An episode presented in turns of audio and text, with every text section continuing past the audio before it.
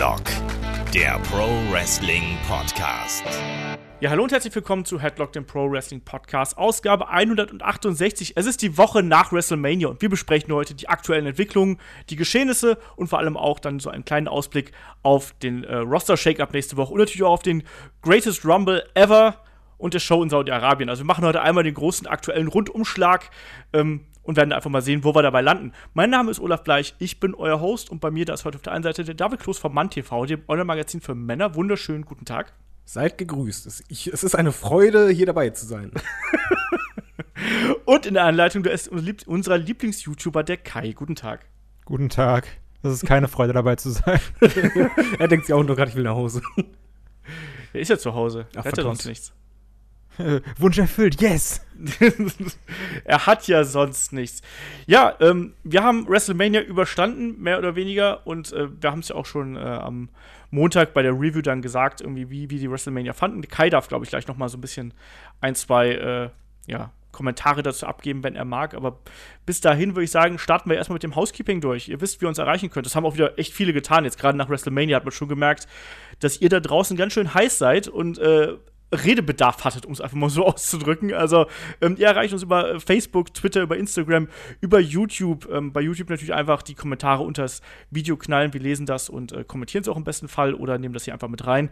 Ähm, Ihr könnt uns gerne bewerten bei Facebook und bei iTunes und natürlich gibt es uns auch auf Patreon. Das heißt, wenn ihr noch mehr Kram haben möchtet von uns, noch mehr Podcasts, unser Match of the Week, unser Call-Up-Interviews, unsere äh, Helden aus der zweiten Reihe, also die Kurzporträts von anderen äh, äh, Stars, die halt vielleicht hier nicht so den, den Platz sonst kriegen würden. Das gibt's da alles plus Spe Spezialausgaben. Ähm, headlock.com slash äh, nein, Quatsch, headlock.com. Patreon.com slash headlock.de. So, und headlock.de ist unsere zentrale Anlaufstelle und fragen at headlock.de ist unsere zentrale E-Mail-Adresse. So, jetzt haben wir es aber durch, bevor ich hier komplett durcheinander komme. Und damit starten wir dann durch ins Hauptthema. Ähm, es ist die Woche nach WrestleMania und ich glaube, wir stehen alle noch so ein bisschen unter dem Eindruck äh, dieses Events und vor allem dieses langen Wrestling-Wochenendes, weil einige von uns haben ja live geschaut, andere nicht. Ähm, andere mussten äh, ja noch aus den USA zurückreisen, wie der Chris, der hat es auch übrigens wieder heil zurückgeschafft mit einer Erkältung. Ähm, aber den haben wir ein bisschen geschont. Der hat ja hier äh, gute Dienste geleistet über das äh, WrestleMania-Wochenende. Und ja, ich frage erstmal hier so ein bisschen in die Runde. Ähm, Kai, wie hast du denn das äh, WrestleMania-Wochenende überstanden und hält die WrestleMania-Euphorie noch bei dir? Also ich bin immer noch sehr im Modus, so was dieses ganze WrestleMania-WWE-Ding gerade angeht. Man gerade durch die Ankündigung des Shake-Ups haben sie ja dafür gesorgt, dass nächste Woche auch nochmal besonders ist. Das ist schon mal ganz geil. Ähm, aber ich, ich weiß nicht, ich glaube, wir haben da letztes Mal irgendwann privat drüber gesprochen, irgendwie von einer Aufnahme oder sowas, dass man, das klingt halt so blöd, aber man ist von drei Tagen Wrestling gucken kaputt, obwohl man irgendwie vorm Fernseher sitzt und sich das Ding nur anguckt. Aber ähm, man hat so richtig nach SmackDown gemerkt, das war jetzt schon anstrengend, so mit Takeover und WrestleMania und Raw After Mania und SmackDown After Mania und sowas. Ähm, also man hat schon gemerkt, das war eine anstrengende Woche. Aber ähm, auch sehr von Euphorie und Freude, natürlich auch von Enttäuschung getrieben oder von, von Wut, wenn man Olaf ist. Was denn? Auf jeden Fall ein, ein, ein Wechselbad der Gefühle, könnte man sagen. David, bist du mit in das Wechselbad der Gefühle eingestiegen? Ähm, mit Kai zusammen in die Wanne. Ich, ich sag mal so, der WrestleMania-Modus, der war schon ähm, äh, ganz weit oben bei mir. Das, das war ein klasse Wochenende, wo ich halt auch wirklich voll drin war. Aber nach WrestleMania hatte ich jetzt nicht das Gefühl, also ich, ich, ich kenne das, was Kai sagt, aber ich war halt wirklich nicht platt, sondern ich hatte halt auch richtig Bock auf War. Muss aber sagen, dass im Laufe der Woche äh, auch mit den Weeklies bei mir halt äh, die Euphorie komplett verflacht ist. Abgeflacht ist. Äh, abgeflacht ist. Ja, so ein bisschen geht es mir auch. Also ich bin auch so ein bisschen in das äh, Post-WrestleMania Loch so ein bisschen reingefallen. Ich war ja auch nicht ganz so zufrieden, um es mal nett auszudrücken, mit dem Finale von WrestleMania. Und ich hatte jetzt auch, ich, das ist seit lange mal wieder das erste Mal, dass ich so ein bisschen so ein Downer gehabt habe. Also, dass ich nicht so richtig Bock hatte, Wrestling zu schauen. Natürlich habe ich mir trotzdem Raw und SmackDown und NXT angeschaut und auch bei 2-5 Live reingeschaut. Aber es war jetzt nicht so die äh, totale Euphorie. Deswegen äh, bin, ich da, bin ich da ganz bei dir. Ich kann das verstehen. Also, gerade weil, weil du halt nicht mit dem großen Kick aus dem WrestleMania-Wochenende rausgekommen bist, sondern eher so mit dem, ja, mit dem Tritt in die Eier eigentlich aus dem WrestleMania-Wochenende rausgekommen bist.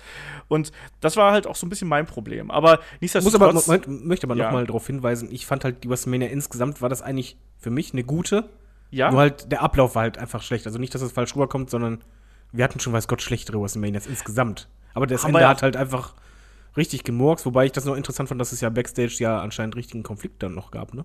Ja, wir werden gleich auch noch über Brock Lesnar natürlich sprechen. Da gab es ja noch ein bisschen äh, Getöse offenbar äh, backstage. Aber ja, natürlich war es, es war keine, auf gar keinen Fall eine schlechte WrestleMania. Da war richtig viel Gutes dabei. Aber man wäre halt mit einem besseren Gefühl aus dieser WrestleMania rausgegangen, wenn die einfach anders geendet wäre. So, das ist, glaube ich, die, die leichteste Zusammenfassung, die man dazu machen kann. Dann lass uns doch mal hier so ein bisschen die, äh, ja, die Neuerungen hier so ein bisschen durchgehen. Also, wir gehen jetzt nicht en Detail, wir machen jetzt keine Shake-Up-Vorschau oder sonst irgendwas, weil das würde keinen richtigen Sinn machen. Wir sprechen gleich noch drüber, aber ähm, dadurch, dass wir am Sonntag erscheinen und am Montagnacht ist äh, der Shake-Up, dann bringt es nichts, wenn wir jetzt anfangen, hier Fantasy-Booking zu betreiben oder sonst irgendwas, sondern wir besprechen jetzt erstmal die großen Veränderungen, wo wir denken, das werden die, ja, äh, die fixen Faktoren im WWE-Geschehen sein und dann äh, gehen wir noch auf die anderen Geschichten so ein bisschen ein, machen einmal so den aktuellen Roundup. Starten wir doch gleich einfach mal mit einer Sache, die mich ja besonders geärgert hat bei WrestleMania. Das war der Wechsel der, ja, dann haben wir das vom Tisch, weißt du. Ich bin immer so jemand, erstmal erstmal die unangenehmen Dinge vom Tisch und dann kommst komm du zu den besseren Dingen. Ähm, bei WrestleMania gab es ja das äh, Raw Tag Team Title Match, äh, wo sich ja dann Braun Strowman den zehnjährigen Niklas äh, da ausgesucht hat. Und Niklas ist einfach ein geiler Typ, ohne Scheiß. Einfach ein geiler Ja. Typ. ich habe jetzt auch gesehen, dass er beim All-In-Event äh, von Cody Rhodes und die Young Bucks antreten wird und äh, ja, also äh, auf Kevin jeden Fall Kenny hat, Omega im Main Event. genau, er hat auf jeden Fall die Meme-Kultur aufgemischt, das, das auf jeden Fall. Das ist einfach super. Äh, also, äh, ich weiß auch nicht. Und ich fand es ja auch witzig, wie das Publikum auch bei Raw abgegangen ist auf dieses Segment. Also, du hast die Leute ja wirklich laut lachen hören. Ich weiß nicht, ob man die Regler da hochgedreht hat oder ob einfach die alle noch betrunken vom Vorabend waren oder sonst irgendwas. Ich fand es ein bisschen merkwürdig. Auf jeden Fall, lange Rede, kurzer Sinn. Der Titel ist vakantiert und es wird jetzt dann äh, demnächst nochmal der Titel ausgefochten. Und da gab es ja dann auch diesen Eliminator, der stattgefunden hat. Ja, meine Frage ist halt, wieso, was, was, was hat uns diese Situation gebracht, David? Also hat uns das überhaupt irgendwas gebracht, außer dass wir jetzt eigentlich dann demnächst wieder bei Null anfangen? Ähm, du fragst da gerade voll den Falschen, weil ich sehe das, glaube ich, ein bisschen radikaler. Ich fand halt schon die Aktion bei WrestleMania ist halt einfach nicht nur unglücklich, sondern ist halt für mich ein Fehler, weil dadurch halt der Titel ähm, runtergedrückt wurde von der Wertigkeit her. Und es fühlte sich halt so an, als wenn man den halt quasi ähm, einfach, keine Ahnung, in die Mülltonne schmeißt. Und jetzt bei War, das kam mir halt eher so vor, als wenn sich dann Strowman davor äh, stellt und dann Reißverschluss äh, Verschluss aufmacht und dann erstmal laufen lässt. Das war halt einfach quasi nochmal eine Steigerung. Also ich fand das halt noch schlimmer, weil es einfach, wenn du das schon so machst, dann mach es doch zumindest so, dass du irgendwie aus der Nummer nochmal rauskommst und ähm, dann doch nochmal eine kleine Bedeutung den Titel gibst. Aber halt quasi, er gibt den ja einfach so ab, als wäre das halt gar nichts, als wäre das nichts wert. Und das ist mein großes Problem dabei. Natürlich ist es für den Moment, ich fand auch die Aktion äh, oder die Reaktion von, von Nikolas, ich musste auch schmunzeln. Deswegen kann ich das gut verstehen in der Halle, aber ich finde es halt unfassbar katastrophal, was man da macht und wieso man es macht. Weil ich verstehe halt den Sinn dahinter nicht. Du hast halt etwas aufgebaut, was wertig ist, hast halt daran gearbeitet, damit halt ähm, das eine bestimmte Bedeutung hat und machst dann jetzt quasi alles hinüber und sagst dann jetzt, ah, okay, aber dafür haben wir dann in, Saudi-Arabien halt ein, ein tolles Match. Gerade wenn jetzt halt äh, auch Teams debütieren bei War, wo du einfach denkst, so, oh, das hätte jetzt so viel Potenzial gehabt, wenn du dann den Titel eher noch gestärkt hättest bei WrestleMania. Ich verstehe es nicht und mich hat es auch mega gestört bei War. Ja, äh, geht mir genauso. Ich fand dieses Segment auch lustig. Ne? Also klar ist es irgendwie lustig, wenn dann Braun da steht und sagt, ja, äh, hier der Niklas, der kann aktuell nicht Tag Team Champion sein, weil er ist ja gerade noch, der ist noch nicht mit der vierten Klasse fertig. Klar ist das witzig irgendwie, äh, aber ich hab's auch, ich hab's auch bei WrestleMania gesagt. Ich fand's ja auch von vorne bis hinten nicht gelungen. Äh, Kai, wie ist denn deine Meinung dazu als Mensch, der einen komischen Sinn für Humor hat? ich finde das nicht, also ich kann verstehen, dass das nervig ist und ich, ich stimme dir auch eins zu eins zu, dass das eine Sache ist, die man bei einer Hausshow machen kann. Aber ich glaube schon, aus jetzt, man es so mega verbittert und sowas, wird da, wird das in zwei Monaten auch nicht mehr wirklich schlimm sein, dass sie den Titel da verloren haben an Braun Strowman und an Nicholas. Also sage ich ganz ehrlich. So in zwei Monaten ist so, ja, ist The Bar wieder Champion oder irgendjemand anders und dann ist auch so, ey, scheiß drauf, was da bei WrestleMania war. Also ich glaube, das, das- das tut ich halt halt keinem weh. Ja, aber, aber guck mal, sagen wir WrestleMania, was bei WrestleMania war, komm, haken wir meinetwegen ab, aber dann nehmen wir mal War.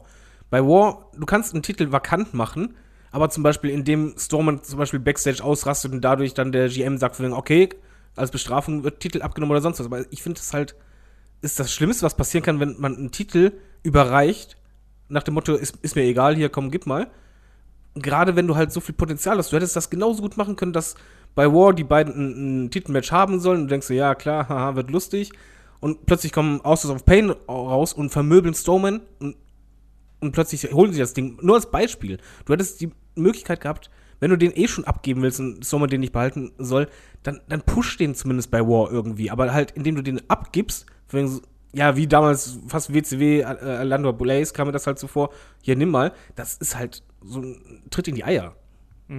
Ja, also, Äh, ja, Medusa weiß damals. Also ich finde auch, du hättest was Besseres damit machen können, definitiv, aber ich finde das halt null schlimm. Also doch, so ich finde es so 10% schlimm. Und der Rest ist so, ey, so in zwei Monaten ist es scheißegal. Ja, weil ich tue mich da auch schwer mit, das so einfach abzufrühstücken. Aber ähm, es ist nun mal, wie es ist. Also ich glaube, da. Ich glaube, da haben wir hier wirklich dann so die beiden Blöcke. Ne? Die einen, ich glaube, da, ich, ich bin auch eher auf der Seite von David, dass ich sage, ich finde das von vorne bis hinten ziemlich schrecklich, was da passiert ist, in jeglicher Art und Weise, also sowohl für den Charakter Braun Strowman, als auch für die Tag Team Division, als auch für die Tag Team Titles. Ähm, oder man sagt halt wirklich, WWE ist halt so ein bisschen Fastfood TV und die Leute, die haben es eh alle wieder vergessen, weißt du, so, was weiß ich denn, was vor zwei Wochen noch bei gute Zeiten, schlechte Zeiten passiert ist, so ungefähr. Äh, also Ähm. übrigens da, nee, weiß ich auch nicht. Aber nein, aber ich, ich glaube, diese beiden Fraktionen gibt's und die werden auch, die bringst du halt auch nicht zusa zusammen in irgendeiner Form. Ne? Aber meine Frage ist, was passiert denn jetzt mit Braun Strowman? Also jetzt ist er ja offensichtlich wieder äh, frei quasi aus der Tag Team Division raus. Und was äh, würdest du jetzt mit ihm anstellen, Kai?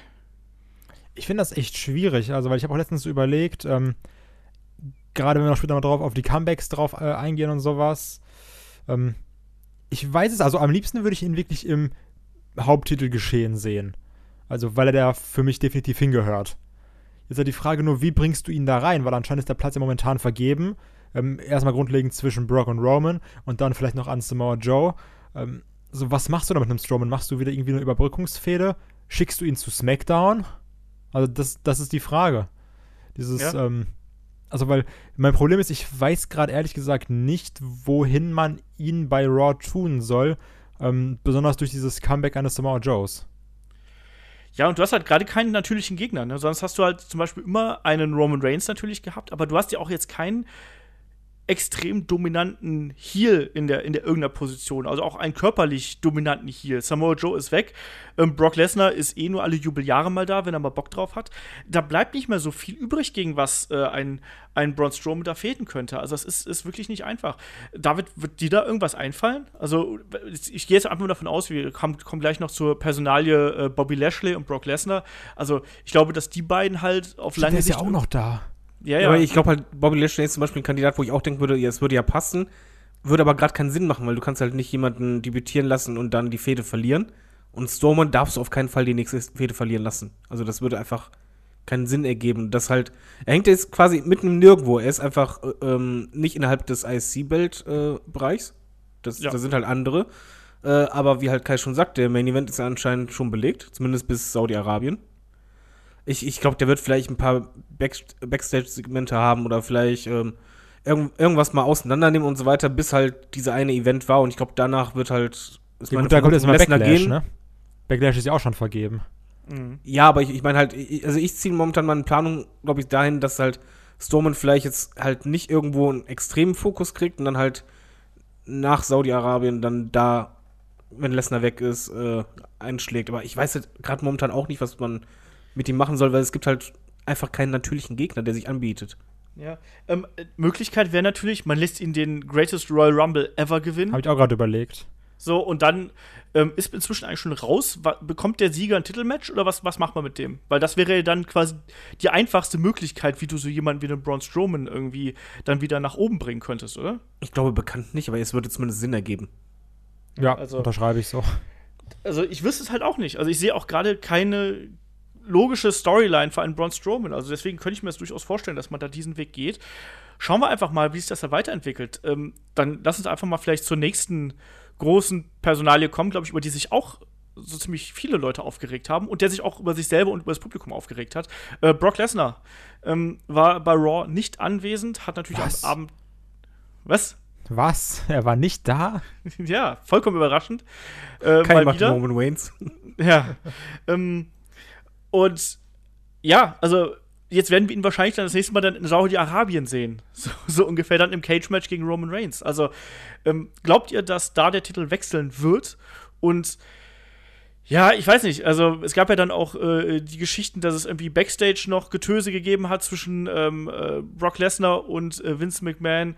Äh, zugleich soll Brock Lesnar aber einen äh, neuen Vertrag unterschrieben haben, der über sechs Monate zumindest geht. Also sprich, da hätte man noch ein bisschen Spielraum. Sogar mit äh, mehr Dates, Gerüchten zufolge. Ja, aber ich frage trotzdem mal, also wird Brock Lesnar, je länger er da ist, zum Problem für immer, zum immer größeren Problem von WWE, David? Äh, ist schon ein Problem. Also, du hattest sehr oft halt schon den Moment, wo man halt sagt, okay, du hast jetzt so ein Bestie aufgebaut und jetzt äh, muss irgendjemand sie halt fällen. Und dadurch halt äh, du diese Situation für dich nochmal nutzt. Jetzt bei WrestleMania war halt äh, der Sieg von ihm halt klar überraschend, weil ich glaube, wir alle haben einfach gedacht, okay, Roman Reigns gewinnt, er wird es halt jetzt in Saudi-Arabien machen. Aber du sagst das so sicher. Da, ja, es wird hm. passieren, wenn du halt einfach bedenkst, die ziehen gerade diese Saudi-Arabien-Show auf wie ein zweites WrestleMania. Und das ist ja, aber was haben wir bei WrestleMania gesagt? Wir alle waren so, okay, Roman gewinnt. Ja, aber es, es, würde Sinn machen, dass sie halt genau diesen Moment für Saudi-Arabien aufbewahren äh, wollten, weil es heißt ja auch, und das ist auch eigentlich logisch, dass äh, davon ausgegangen wird, dass Roman Reigns bei WrestleMania wäre er ausgebuht worden und in Saudi-Arabien wird er bejubelt, wenn er gewinnt. Und das gibt schon mal ein ganz anderes äh, Echo oder ist eine ganz andere Außendarstellung.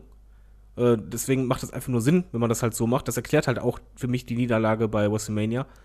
Aber Brock Lesnar ist auf jeden Fall ein Problem. Auch, auch dieses, ja, wie soll man sagen, dieses Launische beim WrestleMania-Match, das geht halt gar nicht. Und ich kann mir halt schon vorstellen, dass das halt kein Work war, sondern wirklich Vince da halt äh, ein bisschen aggro wurde, weil er wurde sehr stiff im, im Verlauf, je äh, unzufriedener er wurde. Und das geht halt nicht. Also für mich ist auf jeden Fall ein Problem, auch du machst ja eine Storyline darum, wo du halt betonst, er ist eh selten da. Äh, es ist einfach nicht gut. Also dieses Kapitel muss so schnell wie es geht, auch so gerne ich ihn als Attraktion sehe, muss beendet werden. Ja, vor allem auch diese Attraktion liefert ja inzwischen auch keine sonderlich attraktiven Matches mehr ab. Also jetzt das mit Roman, das hat ja auch nicht funktioniert. Ähm, ja, also gut, zuletzt gegen AJ war natürlich noch mal eine, eine, große Nummer und solche Sachen, aber irgendwas muss da halt passieren. Ähm, und was passieren könnte, ist natürlich, dass, dass Roman Reigns eben bei dem Greatest Rumble Ever den Gürtel gewinnt. Ich bin mir da auch nicht ganz sicher, ob das wirklich so kommen wird oder ob das doch, doch noch mal irgendwie eine andere Wendung nehmen wird. Ich weiß es nicht. Also klar, man sagt ja hier WrestleMania, wie du gerade schon zusammengefasst hast, ne, bei WrestleMania wäre ausgebucht worden, jetzt dann da eben nicht. Keine Ahnung. Ich, ich tue mich da mit so einer sehr wie soll man sagen, sehr kausalen Erklärung inzwischen ein bisschen schwer. Ich weiß es halt wirklich nicht. Also Kai, ich glaube, dir geht es da ähnlich, oder? Ja, also ich hoffe, dass es passiert. Einfach nur so. Also es ist mir auch, es ist mir auch ganz egal, wenn, also von mir aus könnte auch Kurt Hawkins den Titel gewinnen, ne? Ich habe einfach nur keine Lust mehr auf Brock Lesnar Matches. Also dieses, ähm, was wir ganz häufig gesagt haben, dieses Gefühl, wenn Brock Lesnar kommt, da ist eine Attraktion, das ist immer noch so ansatzweise da, aber es ist auch immer momentan so, ich weiß, was mich erwartet. Also, sonst war es ja, also Brock Lesnar-Matches waren jetzt nie so, dass du sagst so, oh, was, was macht er denn heute? Macht er vielleicht einen German Suplex oder macht er doch ein Belly-to-Belly? Sondern, ähm, das war ja trotzdem immer, dass du geschaut hast, irgend, irgendwas passiert dabei immer. Also, auch wenn es irgendwie durch die Härte überzeugt. Und momentan, also bei Mania hatte ich auch dieses Gefühl, okay, ich weiß, was kommt. Und ähm, mir ist es eigentlich egal, ich will nur, dass es vorbei ist. Und das kann ja nicht das Gefühl sein, was das Main Event von WrestleMania oder was der Universal Champion in mir hervorruft. Ich meine, du merkst ja auch ein bisschen an der Card von WrestleMania, was das Problem halt auch ist, weil dadurch, dass du halt Brock Lesnar, den kannst du nur in Main Event stopfen. Der muss halt ganz oben dabei sein. Dadurch ist aber halt ein Platz belegt, der halt normalerweise natürlich irgendjemand anderen gehören würde, wie beispielsweise Bone Strowman oder so. Also der Platz muss freigemacht werden. Ja, also man hat sich da oben natürlich dann eine kleine Sackgasse eingebaut und zwar eigentlich sogar ein kleines Untertrieben. Das ist natürlich schon eine ziemlich große Sackgasse ich hoffe auch, dass es da jetzt irgendwie mal die, die Wendung gibt, einfach damit ein bisschen frischer Wind reinkommt, damit wir auch endlich wieder einen Universal-Title haben, der auch wirklich in den Shows eine Rolle spielt. Das ist eigentlich das, was mich am meisten nervt. Ich finde nicht mal die Matches so dramatisch schlimm. Also jetzt, klar, der Main-Event war jetzt absolut furchtbar, habe ich mich auch lang und breit genug drüber aufgeregt. Ähm, aber damit hätte ich, könnte ich fast noch leben, aber das Problem ist halt eben diese Sackgasse, die man sich im Main Event gebaut hat und die man ja auch letztlich dazu geführt hat, dass wir so ein Main Event bei WrestleMania bekommen haben und dann aber auch, dass du in den Shows gar nicht mehr ja dass dieser Titel gar nicht mehr richtig stattfindet. Ich meine, es ist toll für den IC-Belt, der dadurch natürlich an Bedeutung dazu gewinnt und teilweise die Show-Headline, das ist super, aber ich will auch den ganz, ganz großen Gürtel irgendwie verteidigt sehen und auch dann wirklich als zentrales Element haben.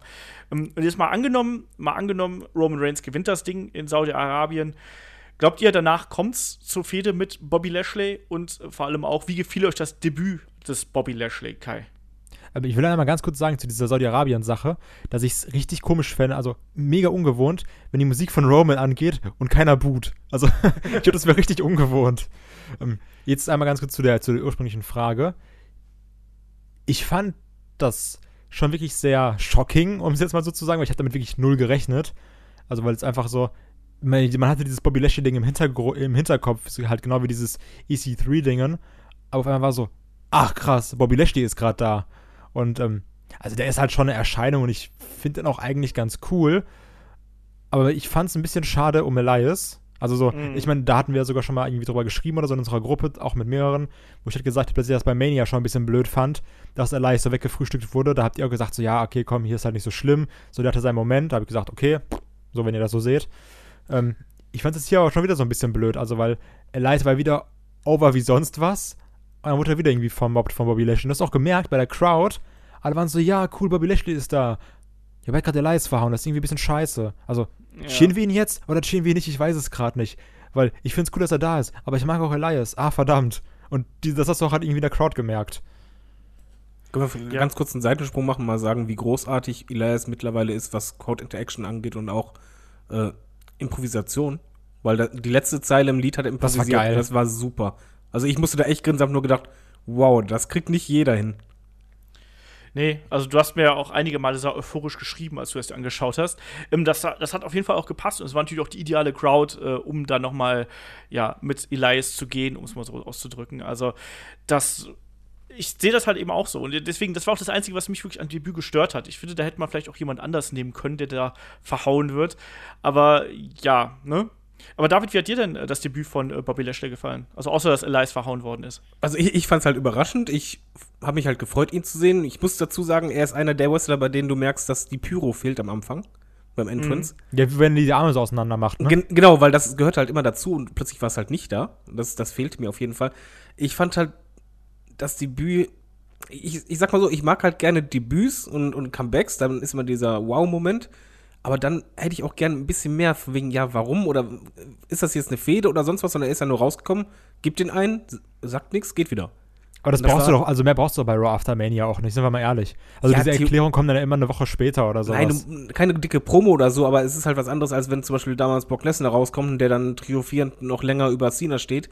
Hier war es einfach, ich habe dich platt gemacht und bin sofort wieder rausgegangen.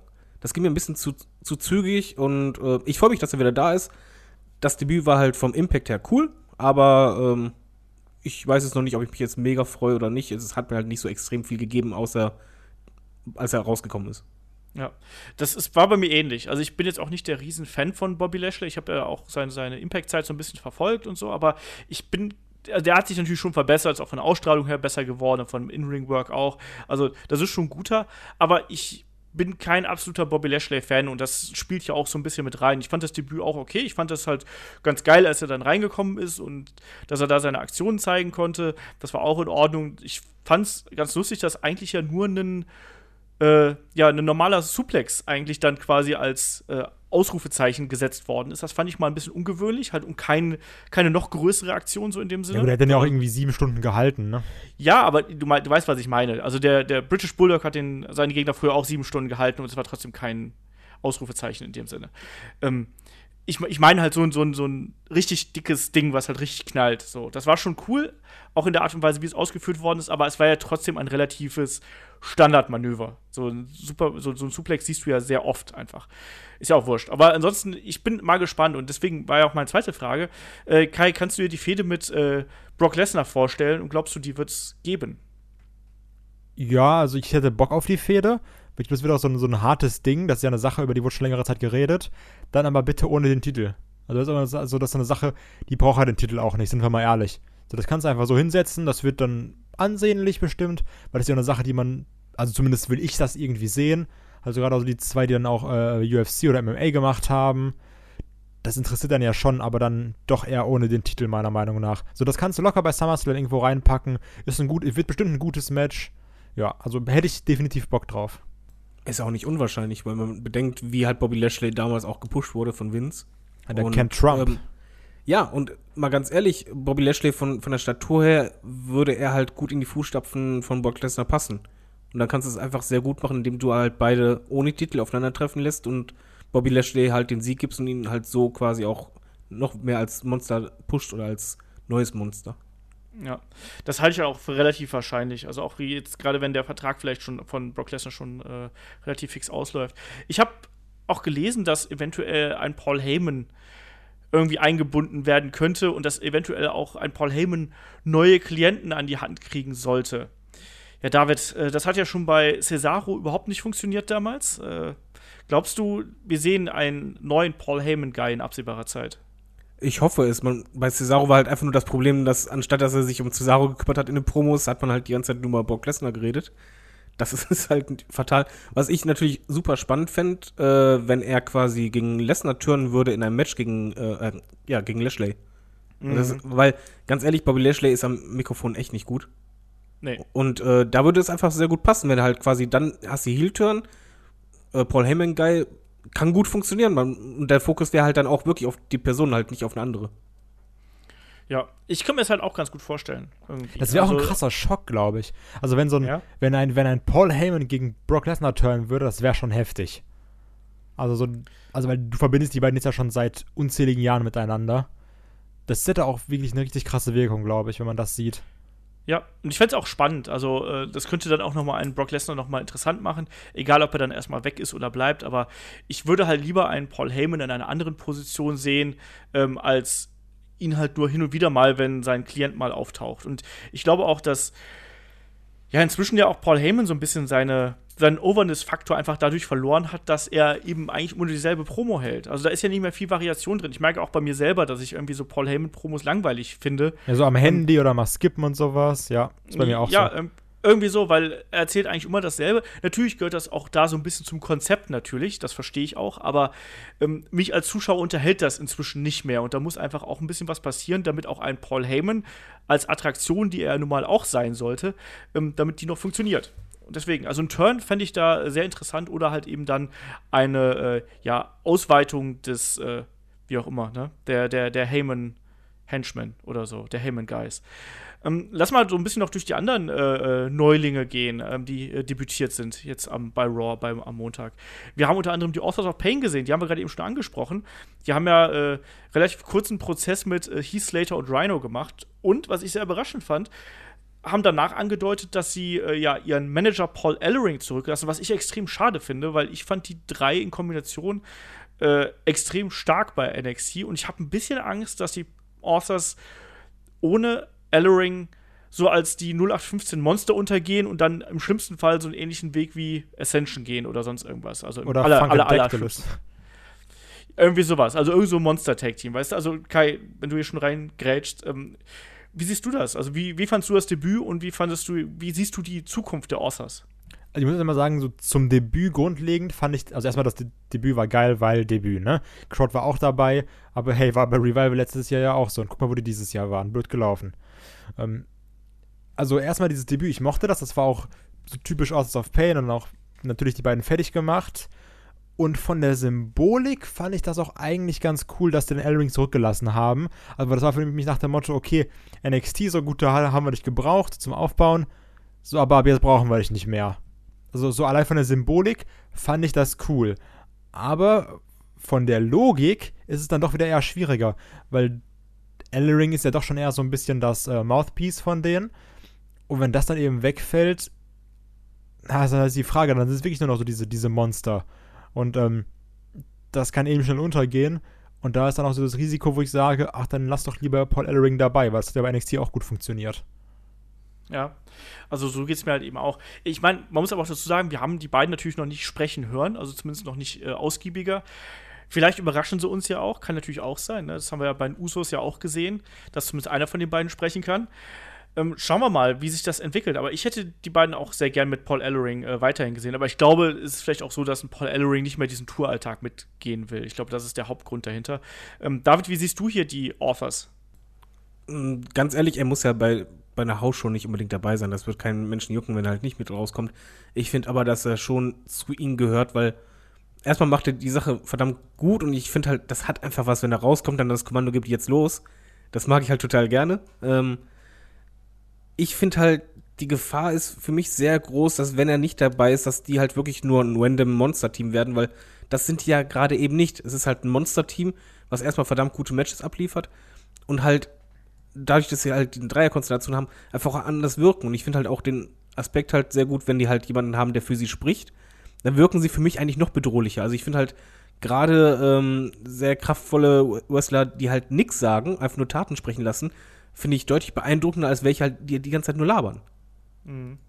Ja, und Paul Ellering war natürlich auch jemand, der mit seiner Rhetorik da einfach viel rausholen konnte. Ne? Also der dann auch die richtigen Worte gefunden hat, um diese beiden äh, ja, Maschinen da einfach auch noch martialisch wirken zu lassen, als sie ohnehin schon sind. Ich bin, ich bin sehr unschlüssig, wie das weitergeht. Ich glaube, das wird erst die Zukunft zeigen. Wir haben gerade schon ähm, Revival angesprochen, die hat natürlich auch Verletzungspech noch mit dabei, ne? aber da wird man ja auch sehen, wie das mit denen weitergeht. Also die schwanken ja auch momentan zwischen, oh je, nächste Woche holen sich den Titel und äh, die Woche davor jobben sie für ein paar Rentner. So, also da weiß man auch nicht so genau, wohin sie da wollen. Ähm, nächster Call-Up war, äh, ja, bleiben wir erstmal in der, in der Herrendivision. No Way Jose ist bei Raw aufgetaucht. Und da haben wir auch von dem äh, Turbinator, also mit, einem, mit einer 4 und einem O am Ende, äh, einer 0 am Ende, ähm, eine Frage bekommen. Glaubt ihr, dass äh, No Way Jose der Adam Rose 2.0 wird? Geil. Oh, Entschuldigung. Weil, ey, das Geile war halt beim, Entschuldigung, beim, beim Debüt war mein Gedanke nur, ey, geil, die macht dasselbe wie bei Adam Rose, es ist eins zu eins dasselbe. Und das wird Ja. genauso floppen wahrscheinlich. Also das ist mal halt mein Gefühl gewesen. Super Frage. Ja, also deswegen, also ich glaube, ich hab, mein erster Gedanke war halt auch genau das. Also ich habe auch gedacht, okay, das ist ja eins zu eins derselbe Entrance, nur halt mit der anderen Musik drunter. Und ich glaube, das funktioniert in dieser Art und Weise ein paar Wochen ganz gut. Und das haben wir ja auch schon bei äh, No Way Jose bei NXT gesagt. Da hat man es ja so ein bisschen noch geschafft, irgendwie eine, eine andere Richtung zu geben. Aber ich glaube, den holen sie halt eben für die Undercard und der ist reines Filmmaterial, oder David? Der wird es auch nicht lange machen, leider, wenn es so bleiben sollte. Also ich, das Problem ist einfach, man muss ja so sehen, bei NXT ist auch eine andere Crowd, die hat auch schon mal so einen Partyfaktor mit dabei. Hier sehe ich halt einfach das Problem, es ist halt mit dieser Brechstange von wegen, wir sind so lustig. Und das ging, bei Adam Rose war halt auch, das ging einem irgendwann richtig einfach nur noch auf die Nüsse, wenn du halt immer diese Gruppe siehst, die ja, so, ach, wir machen ja so Party, aber du siehst halt rundherum die Crowd, die einfach nur sitzen und einfach nur denkt, ja, okay. Das funktioniert halt dann nicht, dadurch wirkt es halt noch schlimmer dann hätten sie lieber alleine debütieren sollen, ohne Anhang, der dann dick Party macht und so, weil so ist es halt, ja, ist da, ein bisschen Party, na, na, na, und geht wieder und das gibt mir halt nichts, sondern wird mir irgendwann mal, wenn es so bleibt, auf, auf den Keks gehen. Also ich hab, ich sehe da halt eine Riesengefahr, wie bei Adam Rose auch. Ja. Sehe ich auch so. Kai, deine Meinung? bin erstmal ein großer Fan von dem neuen José-Team. Äh, das ist Ah. einfach super lustig. Aber halt auch wirklich, wie gesagt, nur für ähm, zwei Monate. Das ist halt das Problem. Ich meine, bei NXT war es dann ja auch irgendwann so, ja, okay, jetzt wird er weniger eingesetzt, weil er hat sich auch ein bisschen totgelaufen. Ähm, aber ganz ehrlich, wenn er sein, sein Undercard-Ding macht, ist okay, fände ich cool. Ich würde übrigens unfassbar abfeiern, wenn Noé José irgendwie beim, beim Greatest Rumble reinkommt. Das habe ich heute im Internet gelesen. Und dann geht seine Musik an und auf einmal gehen alle aus dem Ring, machen so eine, so eine Polonaise um den Ring und gehen wieder rein und kämpfen weiter. Das fände ich super. Am besten noch so mit Undertaker und Kurt Angle und keine Ahnung wem. Das wäre super. Und alle gehen so mega ab und kämpfen, also so als wäre nichts passiert. So, schon allein dafür hat sich der Man Roster Call-Up gelohnt. Du machst mir Angst. Ja. Ich weiß super. nicht, ob das passieren wird, Kai. Am besten noch so mit Triple H und Shawn Michaels und Hulk Hogan und CM Punk. Ja, genau. CM Punk haben wir auch eine Frage bekommen übrigens. Kommen wir gleich zu. Von CM Punk, der hört uns. Von CM Punk persönlich, Grüße. genau. Können wir jetzt erstmal zum nächsten kommen, wo ich dann Kai einen reinwirken darf, weil ich das bei der Preview sagte und er so, nein, das wird nicht passieren. Was der nächste Call-Up würde ich jetzt einfach mal Ember Moon hier mit äh, reinwerfen. Richtig. Richtig. Ja, also ich fand das Debüt ein bisschen underwhelming. So, ich finde es immer merkwürdig, wenn quasi der Champion sich einen Kompagnon mit dazu holt, weil ist es der Champion oder die Championess, wie auch immer. Also, äh, naja, Jax hat sich ja Ember Moon als Verstärkung dazu geholt. Das fand ich total komisch, aber naja gut, jetzt ist er halt da. Da ja mal ganz kurz, bevor David gleich sagen kann, dass er recht hat, ähm, wir wollen einmal reinspringen. und zwar, ähm, bei no Noe José war es okay, ist halt Noe José, aber da fand ich es auch schon scheiße. Und bei Emma Moon war so, ey, was soll das? Also, weil für mich sind diese Debüts nach Mania sind so, okay, die Musik geht an, Crowd rastet aus. Und nicht so eine blöde Naya Jax sagt irgendwie, ja, mein Partner ist Ember Moon und die Crowd Oh, so, danke. yay. Und also, das wäre doch viel geiler gewesen, wenn er einfach sagt so, oh, mein Partner ist, bums, zeigt auf die Rampe und dann zack, Ember Moon kommt raus. Das wäre doch tausendmal besser als so eine Scheiße. Ich mag dich. Du bist ein toller Typ. Weil genau dasselbe wollte ich auch sagen. Das hat alles kaputt gemacht. Also nicht alles, aber es war schon sehr, sehr nicht gut. Nee, es war kein Impact mehr, weil dann kommt einfach der Name und dann ist einfach nicht mehr dieses, dieser Gänsehautmoment von wegen, okay, am besten Licht aus oder sonst was und dann plötzlich kommt der Name und dann das Team so, wow. Das war einfach alles genommen, indem halt jemand schreit, naja, Jackson, das auch noch die ganze Zeit hinauszögert. Ja, und dann wird es auch noch von Nia Jax angekündigt. Macht das nicht besser. Was, wie fandest du das in Olaf? Ähm, ich fand das ziemlich bla. Ich fand es halt sehr nebensächlich. Und ich habe ja gerade schon gesagt, ich finde es halt auf eine gewisse Art und Weise immer ein bisschen merkwürdig, wenn sich der Champion Verstärkung mitholt, weil diese Verstärkung kommt in ein neues Gefilde und will im Endeffekt ja auch den Gürtel haben. Also von daher, ich, ich tue mich da auch schwer mit und ich fand es auch von der Stimmung her nicht so wirklich gut. Und Ember Moon ist ja eh noch so ein bisschen. Ich habe da so ein bisschen die Befürchtung, dass sie halt auch irgendwo untergehen könnte. Ich sehe sie langfristig nicht bei Raw, sondern ich sehe es eher so, dass sie nächste Woche zu SmackDown äh, gedraftet wird, weil ich glaube, dass Raw noch für sie eine Stufe zu groß ist. Und ich fand, das war okay. Ich meine, wir haben es auch schon äh, bei, der, bei der Review, glaube ich, angesprochen von NXT. Da haben wir auch gesagt, so Ember Moon muss jetzt wechseln, weil die hat bei NXT alles erreicht und was will sie da noch, so ungefähr. Aber ich bin mir auch nicht sicher, wo ihr Weg dahin führt. Das Debüt fand ich ziemlich flach, um es einfach mal so auszudrücken. So. Aber naja, werden wir sehen. Und vor allem hat sie dann eben auch jetzt bei Raw natürlich auch so Sachen wie, was für Sachen, so äh, Charaktere, wie eine äh, Ronda Rousey natürlich vor der Nase stehen. Ne? Also die, die dann ja auch noch mal bei Raw äh, Stephanie McMahon attackiert hat und ihr noch mal den Arm verletzt hat. Und da frage ich mich, ist das noch Face oder kann das weg? Oder ist das schon Heel? David. Nein, das war Face. Das ist ein mega Face. Aber das war total. Äh, ich fand's super. Also erstmal fand ich super, dass halt äh, sie so ein starkes Match abgeliefert hat, aber auch äh, als sie halt rauskam mit dem Dauergrinsen, dachte ich so, oh nee. Und dann irgendwann so, Moment mal, die grinst die ganze Zeit so übertrieben. Und- Aber umso geiler kam dann einfach, wo dann der Blick ernst wurde. Und das hat mir einfach super gefallen. Und ganz ehrlich, ich glaube, jeder möchte Stephanie leiden sehen. Ähm, das war eigentlich eher für mich jetzt so der Abschluss der Fehde, der persönlichen Fehde mit, mit Stephanie. Und äh, ich kann mir halt eher vorstellen, dass Stephanie halt jetzt äh, quasi ihre Macht spielen lässt und als Rache dann irgendwie einen, einen fetten Gegner hinstellt. Aber ich fand das Segment klasse. Ja, ich fand's als, na ganz klar, ich meine, das war jetzt ja auch ein bisschen, ich wollte, ich wollte dich ja auch provozieren. Ne? So. Ähm, klar war das, das war halt ein typisches, ganz im Ernst, das war, das, das hätte fast ein Austin McMahon-Segment sein können, weißt du? Also so in dem Sinne. Der, das Babyface kommt halt rein und äh, der eine feiert, der, der McMahon feiert ihn und dann gibt's am Ende doch den Stunner, beziehungsweise dann eben den Armbar.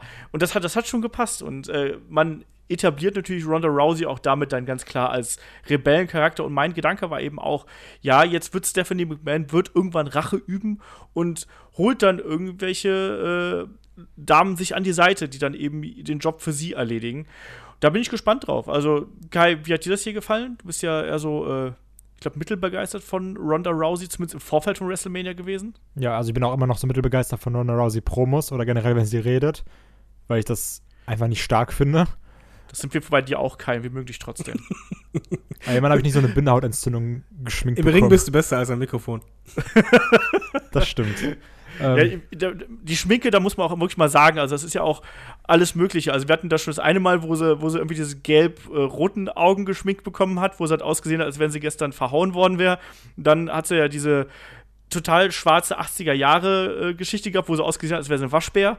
Also ich weiß auch nicht genau, was man sich da bei ihr denkt. Aber na gut, äh, erzähl weiter, entschuldige. Das war Schminktipps mit Olaf. genau, wir wollen den Waschbär sehen. Ähm, habe ich jetzt im Kopf gehabt. Zeig uns deinen Waschbär. Oh Mann, jetzt habe ich, jetzt hab ich schon den Ohrwurm davon. ähm, jetzt habe ich vergessen, was ich übrigens sagen von den, wollte. von, den, von den Waschbären übrigens, ne? Also den, den Wrestlern, ne? Nicht irgendwie einen anderen Waschbären. Natürlich. Ja. Ah, jetzt, habe ich vergessen, was ich sagen wollte, weil ich das Waschbär-Team im Kopf habe. An nackte, Also ich fand- nackte Kanone. Also ich fand es auf jeden Fall ähm, blöd, wenn Ronda Rousey redet, aber ja, ich mochte den Armbar. Ich bin halt gespannt, wo der Weg jetzt für Ronda Rousey hin, hingeht. Also sie wird ja auch jetzt äh, durch Teile bei der, bei der Europatour irgendwie mit dabei sein. Ähm, wird natürlich jetzt auch erstmal Erfahrung sammeln und ich glaube aber schon, dass wir nächstes Jahr irgendwie Ronda Rousey gegen Charlotte sehen werden bei WrestleMania. Das ist für mich eine, sagen wir mal, 90-prozentige Wahrscheinlichkeit, wenn nicht irgendwas ganz Abstruses passieren wird. Ich finde, das ist das größte Damenmatch, was du halt haben kannst. Und wenn man Ronda jetzt äh, aufbaut und dann vielleicht, ganz im Ernst, vielleicht holt sich Stephanie irgendwann, vielleicht ist er erstmal weg und dann holt sich Charlotte zur Seite. Charlotte als, als Heel funktioniert auch super. Warum denn nicht? Schauen wir mal, wie sich das weiterentwickelt. Ja, dann hatten wir bei äh, Raw natürlich noch zwei Comebacks. Wir haben gerade eben schon einen Mann angesprochen, der dabei war. Das war äh, Samoa Joe, der jetzt ja dann nochmal äh, ja, die Fehde gegen Roman Reigns neu aufleben lässt. Und natürlich nochmal Jeff Hardy. Und da frage ich den Keimer zuerst. Wie fandest du die beiden Comebacks und äh, ja, wie siehst du den Match zwischen Samoa Joe und äh, Roman Reigns bei Backlash? Ich liebe einfach beide, ne? Das war einfach geil. also, ähm, ich finde Samoa Joe unfassbar Hammer. Also auch dieses, so wie er redet und also dieses, diese, diese, diese Provokation in seiner Stimme, wenn er auch mit einem Roman redet, ich finde das einfach fantastisch. So dieses, und wie er dann von jetzt auf gleich schreien kann und laut wird und so. Also, Joe ist richtig, richtig geil. Ich freue mich auch sehr auf das Match und hoffe, dass er gewinnt bei Backlash. Einfach Joe ein geiler Typ ist. Ähm, und ich wünsche mir einfach, dass der ganz viele tolle Sachen holt und Champion wird und sowas. Also, Joe, Hammer. Ähm, und Jeff Hardy war, war fürs Herz, ne? Also, wenn wir mal ehrlich. Ähm, ich hätte zwar lieber, ich hätte lieber ähm, Normal Words gehabt als Theme, also nicht das normale Hardy Boys Theme. Ja. Aber ähm, das war schon schön. Also, so einfach Jeff Hardy wieder zu sehen, das, das hat Spaß gemacht. Und das dachte ich mir übrigens auch. Ich hätte auch lieber das, äh, was du gerade gesagt hast, das Theme, äh, äh, hätte ich auch lieber gehabt, weil das hätte dann auch noch mal ja, diese Woken-Geschichte ein bisschen von ihm getrennt. Ne? Aber ich fand diesen Einspieler ganz witzig, wo die Ja, beiden super. da erstmal, also wo die drei da erstmal sich unterhalten haben und, äh, und dann Seth und, und Finn daneben standen so, Alter, was, was, was machst du da so? ähm, Das war schön. Okay, also Jeff Hardy zu sehen hier mit den, mit den Swanton Bombs und sowas, das, das, das macht einfach immer Spaß. Halt, gerade wenn du irgendwie großer Jeff Hardy-Fan bist, das ist halt immer schön, das zu sehen. So, ob das jetzt irgendwie so mega besonders ist oder die Moves oder sowas, aber das einfach, du siehst so, ah, Twist of Fate oder sowas, Swanton Bomb, Whisper in the Wind. So, ich bin glücklich. Ja, das war ja auch ein Party-Finish im Endeffekt. Ne? Das war ja auch ein reiner Crowdpleaser dann am Ende, wo er dann noch dreimal irgendwie dann seine Swanton-Bomb zeigen durfte und jeder Heel nochmal mindestens zweimal den Finisher abbekommen hat, so gefühlt. Also, das war ein reines, das war reiner, reines Publikumsservice, so in dem Sinne. Äh, David, wie zufrieden warst du hier mit den äh, Comebacks? Also erstmal vorweg, ich finde beide Wrestler fantastisch. Ich finde Samoa Joe ist am Mikrofon unglaublich stark und charismatisch und äh, tolle Betonung, was mich halt da störte. Irgendwann war die Promo irgendwie für mich, ja, gefühlt irgendwie, ja, schon wieder irgendwie, sage ich. War halt gefühlt für mich eine Werbung für Roman Reigns, beziehungsweise um ihn halt weiter zu pushen. Äh, von wegen, ja, ähm, was halt Saudi-Arabien ist, na, na, na, und ja, du bist ja so stark und also es war halt so, sowas hatten wir damals schon mal bei Cena. Dass halt ein Gegner halt quasi er, äh, ihn, ihn gepusht haben, auch wenn sie äh, natürlich dann halt äh, das Kriegsbeil ausge, ausgegraben haben. Das hat mir nicht gefallen, bisher hat mich gestört. Äh, ansonsten, ich finde es klasse, dass er wieder da ist. Ich bin bei Kai. Das ist halt für mich auf jeden Fall äh, Titelkandidat. Der soll ruhig auch mal gewinnen. Und er liefert ja auch immer ab. Also so ist das ja nicht. Und ich fand, das war eine starke Promo. Der Inhalt hat, der Inhalt hat mir halt nicht wirklich gefallen immer. Aber schwamm drüber bei Jeff Hardy.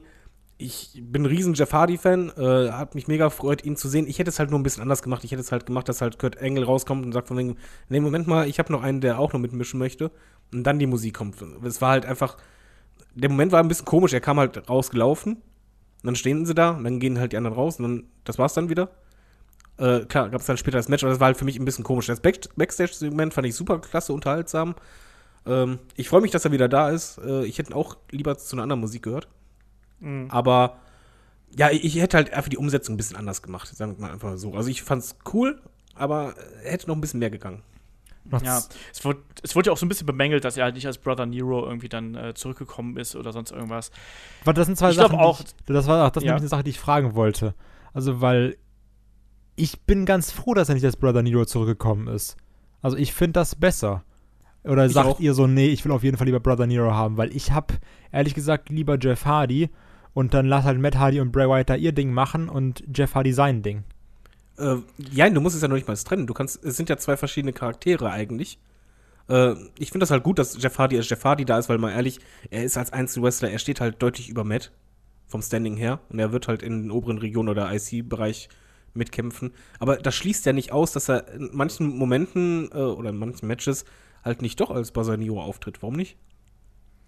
Ja, na, ich, ich glaube halt, dass irgendwann wird diese ganze Geschichte halt zusammenlaufen. Jeff Hardy hat jetzt erstmal seinen Comeback-Spot bekommen. Ähm, man hätte es ja dann auch irgendwie aufdröseln müssen. Also, warum ist er dann plötzlich als Brother Nero wieder zurückgekommen? Also, das muss ja auch noch irgendwie dann erklärt werden. Also, ich glaube, klar, es hätte irgendwie Sinn gemacht, weil er ja in dem äh, Ultimate Deletion Match da aufgetreten ist. Aber trotzdem glaube ich, dass man das einfach, da braucht man eine Hinführung. Und das muss der muss nicht als Brother Nero zurückkommen, aber er wird irgendwann als Brother Nero auftreten. Wie man das dann man, man, könnte ja theoretisch ja sogar richtig ein Stable draus machen, also mit den Hardys, also mit den Broken, Schrägstrich, Woken Hardys und eben Bray Wyatt dann. Ähm, ich möchte gerade noch mal ganz kurz auf Bray Wyatt eingehen an der, an der Stelle, wenn wir eh schon mal da sind. Sag mal, bin ich der Einzige, der richtig enttäuscht darüber ist, dass der kein Repackaging, also kein echtes kein, also, also ein wirkliches Makeover bekommen hat mit anderem Look und so. Also ich habe eigentlich gedacht, dass sie was, anderes aus ihm machen. Und im Endeffekt sagen sie ja nur, der ist von äh, Sister Abigail befreit worden durch den Lake of Reincarnation und so. Und der ist jetzt äh, ein freier Geist und so. Ich glaube, du das fühlst das nur nicht. Ich glaube, du, glaub, du fühlst einfach nicht die Veränderung eines Bray Wyatts in seinem Inneren. Also so, vielleicht, also ich weiß, es gibt Leute wie Olaf, für den sind halt nur äußere Werte, aber es ist halt auch wirklich sehr wichtig, auf die inneren Werte zu schauen. Und wenn du wirklich von dieser Last einer Sister Abigail befreit bist, dann macht dich das vielleicht nicht äußerlich, aber auch innerlich zu einem ganz anderen Menschen. Und das Jetzt ist wirklich muss sehr keine wichtig. Frauenkleider mittragen, ne? Und das ist wirklich sehr wichtig und ähm, das möchte ich nochmal kurz festhalten. Dankeschön. Also aber ich, mach, ich, ich entledige mich hier gleich auf einer Last äh, des Kais hier in dem Podcast, glaube ich, wenn das so weitergeht. Oh, ähm, gibt es auch bald einen Main-Event-Fight bei uns. Genau das. Ähm, David, du wolltest noch was dazu sagen. Ja, also ich bin da voll bei dir. Also ich äh, wollte jetzt nicht eine 180-Grad-Kehrtwende bei ihm sehen, aber ich hätte jetzt mich gefreut, wenn zumindest ein anderer Look gekommen wäre. Husky Harris. Äh, was einfach. nee, es muss ja nicht extrem sein, aber halt ein bisschen mehr angelehnt an, an Matt Hardy. Kann er ja trotzdem. Ich finde das mit den Charakteren, das passt halt gut. Also mit, so schlecht deren Matches waren, so sehr habe ich irgendwie Bock auf, auf dieses Team äh, und finde es halt auch irgendwo äh, unterhaltsam. Und ich hoffe halt, dass es wirklich auch noch ein Stable wird am besten. Weil es passt halt, also total äh, unterhält mich. Aber die Optik, ich, ich finde es halt wirklich komisch. Du hast halt einen, einen See der Reinkarnation und äh, dann kommt er halt raus, aber ist eigentlich derselbe wie vorher. Optisch nur halt, dass er jetzt den anderen nicht angreift. Ah, das ist halt für mich ein bisschen schwierig. Also ich hätte mir auch einen anderen Look gewünscht. Ähm, das hätte auch gepasst. Ja, sehe ich halt auch so. Schauen wir mal, vielleicht kommt das ja noch. Vielleicht gehen die beiden noch zusammen Klamotten einkaufen. Oder nochmal baden. Sehen. Oder nochmal baden. Wir werden es sehen. Also ich, ich habe mir da halt ein bisschen mehr erhofft, einfach. Ein bisschen äh, einen optischen Wechsel, dass man da irgendwie was macht. Äh, es ging ja schon die Bilder mit dem, äh, in Anlehnung an Erwin A. Scheiß darum, also an seinen Vater, so an Micro Das wäre auch mega witzig gewesen. Das hätte ich extrem lustig gefunden. Aber naja, das wäre vielleicht auch ein bisschen zu albern gewesen. Dann äh, hätte er die Steuererklärung für Vince McMahon machen können oder so. Man weiß es nicht. Ähm, es gab auch noch ein paar Charaktere, die hier, ähm, ja, mit Abwesenheit geglänzt haben. Also äh, John Cena und der Undertaker waren, äh, naja, ich sag mal so, wenig überraschend nicht da. Aber. Einmal ganz kurz zum Undertaker. Also ich hab, bin's irgendwie ein bisschen davon ausgegangen, dass der Undertaker sagt, also kommt raus, sagt, Leute, war schon ganz geil, ich bin raus. Also so. Ungefähr. Wie das der Undertaker so sagt. Ja, so halt immer auch auf Deutsch geil. übrigens. Also genau so. Nein, aber also ich hätte jetzt irgendwie auch vielleicht so ein Retirement vom Taker noch mehr erwartet. Nee. Aber gut, das, das war ein Casket-Match in Saudi-Arabien. Hey! Ja, das, das ich finde, das ist eigentlich das Kuriose an der ganzen Geschichte. Also, dass die beiden jetzt nicht aufgetaucht sind, hat mich gar nicht gewundert. Damit habe ich irgendwie gerechnet. Ich habe hab auch nicht mit dem Retirement vom Undertaker gerechnet, weil ich glaube, das ist nicht das Retirement vom Undertaker. Ich glaube, der wird noch mal nächstes Jahr in irgendeiner Form noch mal aktiv sein. Vielleicht sogar noch mal gegen John Cena. Aber ist auch so, okay, wir haben was richtig scheiße gemacht mit Roman. Also, das war zwar schön, aber das Match war blöd. Okay, jetzt haben wir noch ein gutes Match gemacht. Leute, wir machen noch ein Match. Ich habe eine Idee. Drei Stunden Match. Und dann, dann, danach ist es wieder scheiße. Dann muss er wieder ein Match machen. Das geht dann immer so weiter. Ja, da beißt sich halt die Schlange in den Schwanz. Naja, aber äh, mich, mich stört eigentlich am meisten, dass man jetzt quasi dann schon das, äh, dieses Casket-Match dann bei in Saudi-Arabien angekündigt hat, weil das ja auch schon wieder so ein bisschen die WrestleMania, diesen WrestleMania-Moment so ein bisschen aufweicht. Weißt du, jetzt im Jahr davor war es so, da hast du den Undertaker kaum gesehen und jetzt siehst du ihn quasi so innerhalb kürzester Zeit halt eben nochmal. Und das hat verpasst mir als Fan so ein bisschen einen faden Beigeschmack. David, wie siehst du die Geschichte hier? Ja, das macht aber die ganze Saudi-Arabien-Show irgendwie. Dass das für mich total den Fokus ein bisschen von diesem WrestleMania-Moment weggenommen hat. Also es kommt einfach zu früh mit den ganzen Ankündigungen und ja, also mal ganz ehrlich, was mich halt, also erst einmal, äh, wir haben ja gesagt in der Review schon, es wäre schön, wenn das jetzt echt das letzte Match gewesen wäre. Wir hatten alle Schiss, weil halt die Kommentatoren halt sagten, von wegen, ja, he's back. Ähm, es wäre perfekter Abschluss gewesen. Und was mich jetzt halt fast schon am meisten stört, äh, nicht mal, dass er jetzt halt wieder ein Match hat, sondern das ist halt das erste Taker-Match seit Jahren ohne Grund. Also es ist mhm. keine Motivation vom Taker, warum er jetzt sich zeigen sollte oder sonst was, sondern jetzt wird er wie ein ganz normaler Wrestler behandelt und das finde ich nicht gut. Ja, es wirkt ja eh so ein bisschen wie so eine. Ja, ich habe äh, letztens noch gelesen so. Also es wäre, vielleicht wäre es ja die einfachste Möglichkeit, demnächst einfach nur die ganzen Allstars nochmal bei WWE in Saudi-Arabien auftreten zu lassen, weil offensichtlich sind die Scheichs bereit, genug Geld zu bezahlen. Ganz böse formuliert. Hat das nicht CM ähm, getwittert? Irgendwie sowas ja. in der Richtung, ja, ja. Ja, aber ohne Scheiß, aber könnt ihr denn nachvollziehen, was ich meine? Das nimmt halt bei mir Absolut. total was von diesem Undertaker-Charakter, dass plötzlich einfach nur Match angesetzt wird, ohne irgendwelche Motivation oder sonst was, sondern, ach ja, hier, ihr zahlt Kohle, ja, Taker tritt auf. Warum? Es ist generell, die ganze, ich finde diese ganze Saudi-Arabien-Show macht es halt so ein bisschen schwierig, äh, die WrestleMania so richtig zu schätzen, weil du da schon wieder irgendwelche großen Matches danach gebollert kriegst und dieses nächste Superlativ eigentlich nach dem ultimativen Superlativ WrestleMania kriegst. Also auch dieses mit dem Greatest Rumble Ever und ähm, Undertaker gegen Jericho. Das hat schon das ist mir schon eine Nummer zu groß als Supershow angedacht. Also ich weiß nicht, ich finde das zwar auch irgendwie interessant und ich bin mal gespannt, wie das hinterher letztlich wird, aber ich kann das vollkommen verstehen, dass das so ein bisschen für dich den Fokus von der WrestleMania wegnimmt und von, diesem, von dieser Emotionalität, die WrestleMania eigentlich mal erzeugen sollte. Aber einmal dazu diesen, diesen besonderen Standing. Es ist eine, eine besondere Show, wo die Größten aufeinandertreffen und dann hast du jetzt das Gefühl, ja, warte mal, also in Saudi-Arabien hauen die Matches raus, die hätten sie auch locker bei WrestleMania bringen können oder die sind vielleicht so, noch größer irgendwie gefühlt. Das ist halt heftig. Ja. Aber ich werde trotzdem komplett ausrasten, wenn der Moment kommt, ähm, wo Chris Jericho Undertaker auf die List of Jericho schreibt. Also, darauf freue ich mich sehr. Aber das ist einfach, das wird, das wird, das, das wird einfach wunderbar schön und unfassbar witzig. Dafür lege ich meine Hand ins Feuer. Ja, naja, schauen wir mal, wie das wird, ne? Ähm, was wird denn aus John Cena ganz schnell? Kai, was machst du mit John Cena? Ist der erstmal weg? Geht er nach Hollywood? Äh, macht er Urlaub? Ich würde sogar passend finden, wenn er jetzt erstmal ein bisschen weg wäre, oder? Also da kann es ja nicht wieder sagen, da kann er ja nicht irgendwie vier Wochen rumschreien und sagen, Undertaker, du bist so feige, bist so feige, dann bei WrestleMania unfassbar schnell verlieren und dann sagen, ach, da bin ich wieder, hallo. Also es wird doch sogar passen, wenn er jetzt irgendwie mal einen Monat oder zwei nicht da ist. Ja, fände ich auch. Ich glaube, John Cena braucht man auch jetzt aktuell nicht so. Ich finde jetzt gerade, wo die ganzen Call-Ups kommen, ist das vielleicht ganz gut, wenn er nicht da ist. Ähm, wir haben auch noch die, die Akte natürlich äh, Sami Zayn und Kevin Owens. Auch da müssen wir natürlich mal gucken. Also das, da gehen wir jetzt gar nicht großartig drauf ein. Wir wissen, wie das Match ausgegangen ist, ne, das, das Draw. Ähm, da wird es wahrscheinlich jetzt im, im, im Zuge des Shake-Ups halt eben was passieren. Deswegen werden wir das jetzt nicht mehr äh, groß thematisieren hier. Aber ich glaube auch, dass ein John Cena erstmal äh, weg ist. Äh, David, was ist denn mit äh, der guten Asuka? Die hat äh, ihren Titel verloren, ihre Streak ist, äh, die hat ihre Titelchance verloren, so rum. Ähm, die Streak ist gebrochen. Ähm, wo sehen wir die dann wieder? Sehen wir die auch erst nächste Woche wieder beim Shake-Up? Ja, logischerweise. Oder? Meinst du? Kann ja auch wegbleiben. Äh, nee, ich, ich denke, da wird sie halt kommen. Ich fand es auch nicht so verkehrt, dass sie halt nicht da war. Muss ich ehrlich sagen. Im Gegensatz zu Cena. Bei Cena momentan ist halt das Problem, er ist halt seit Jahren für mich zum ersten Mal wieder richtig interessant, weil ich einfach denke, das könnte man so gut verpacken, indem man halt einen extrem frustrierten und auch an sich selbst zweifelnden Cena ähm, bringen könnte.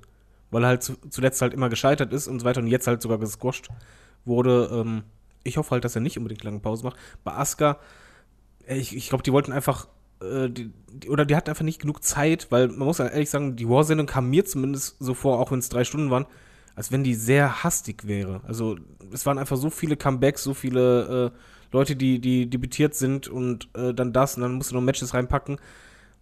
Irgendwann hast du halt auch nicht mehr genug Zeit, um dann einen Fokus zu setzen und Asuka braucht halt einen großen Fokus. Und da ist es, glaube ich, besser, wenn halt wirklich beim äh, bei, bei der Draft, oder wie das heißt, wie heißt das nochmal?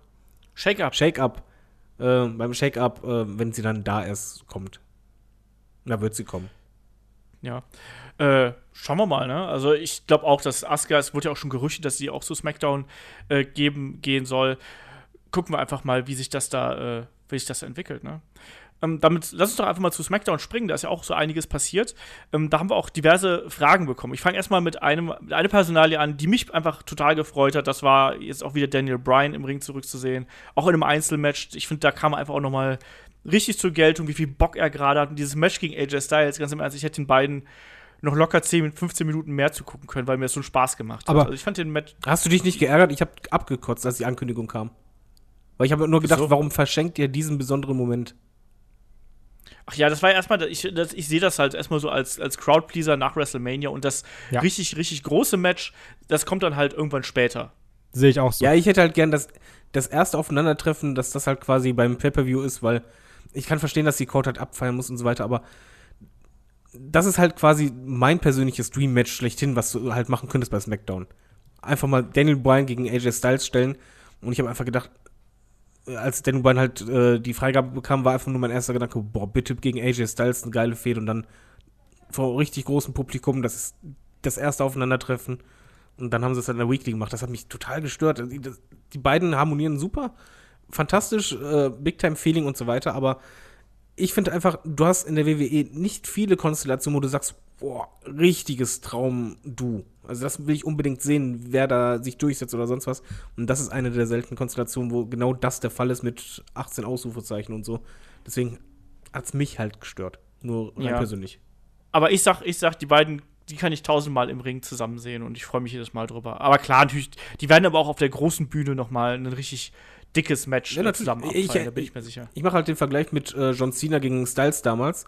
Das Mhm. war nämlich auch, als die dann im Ring waren, das erste Match, großes Publikum.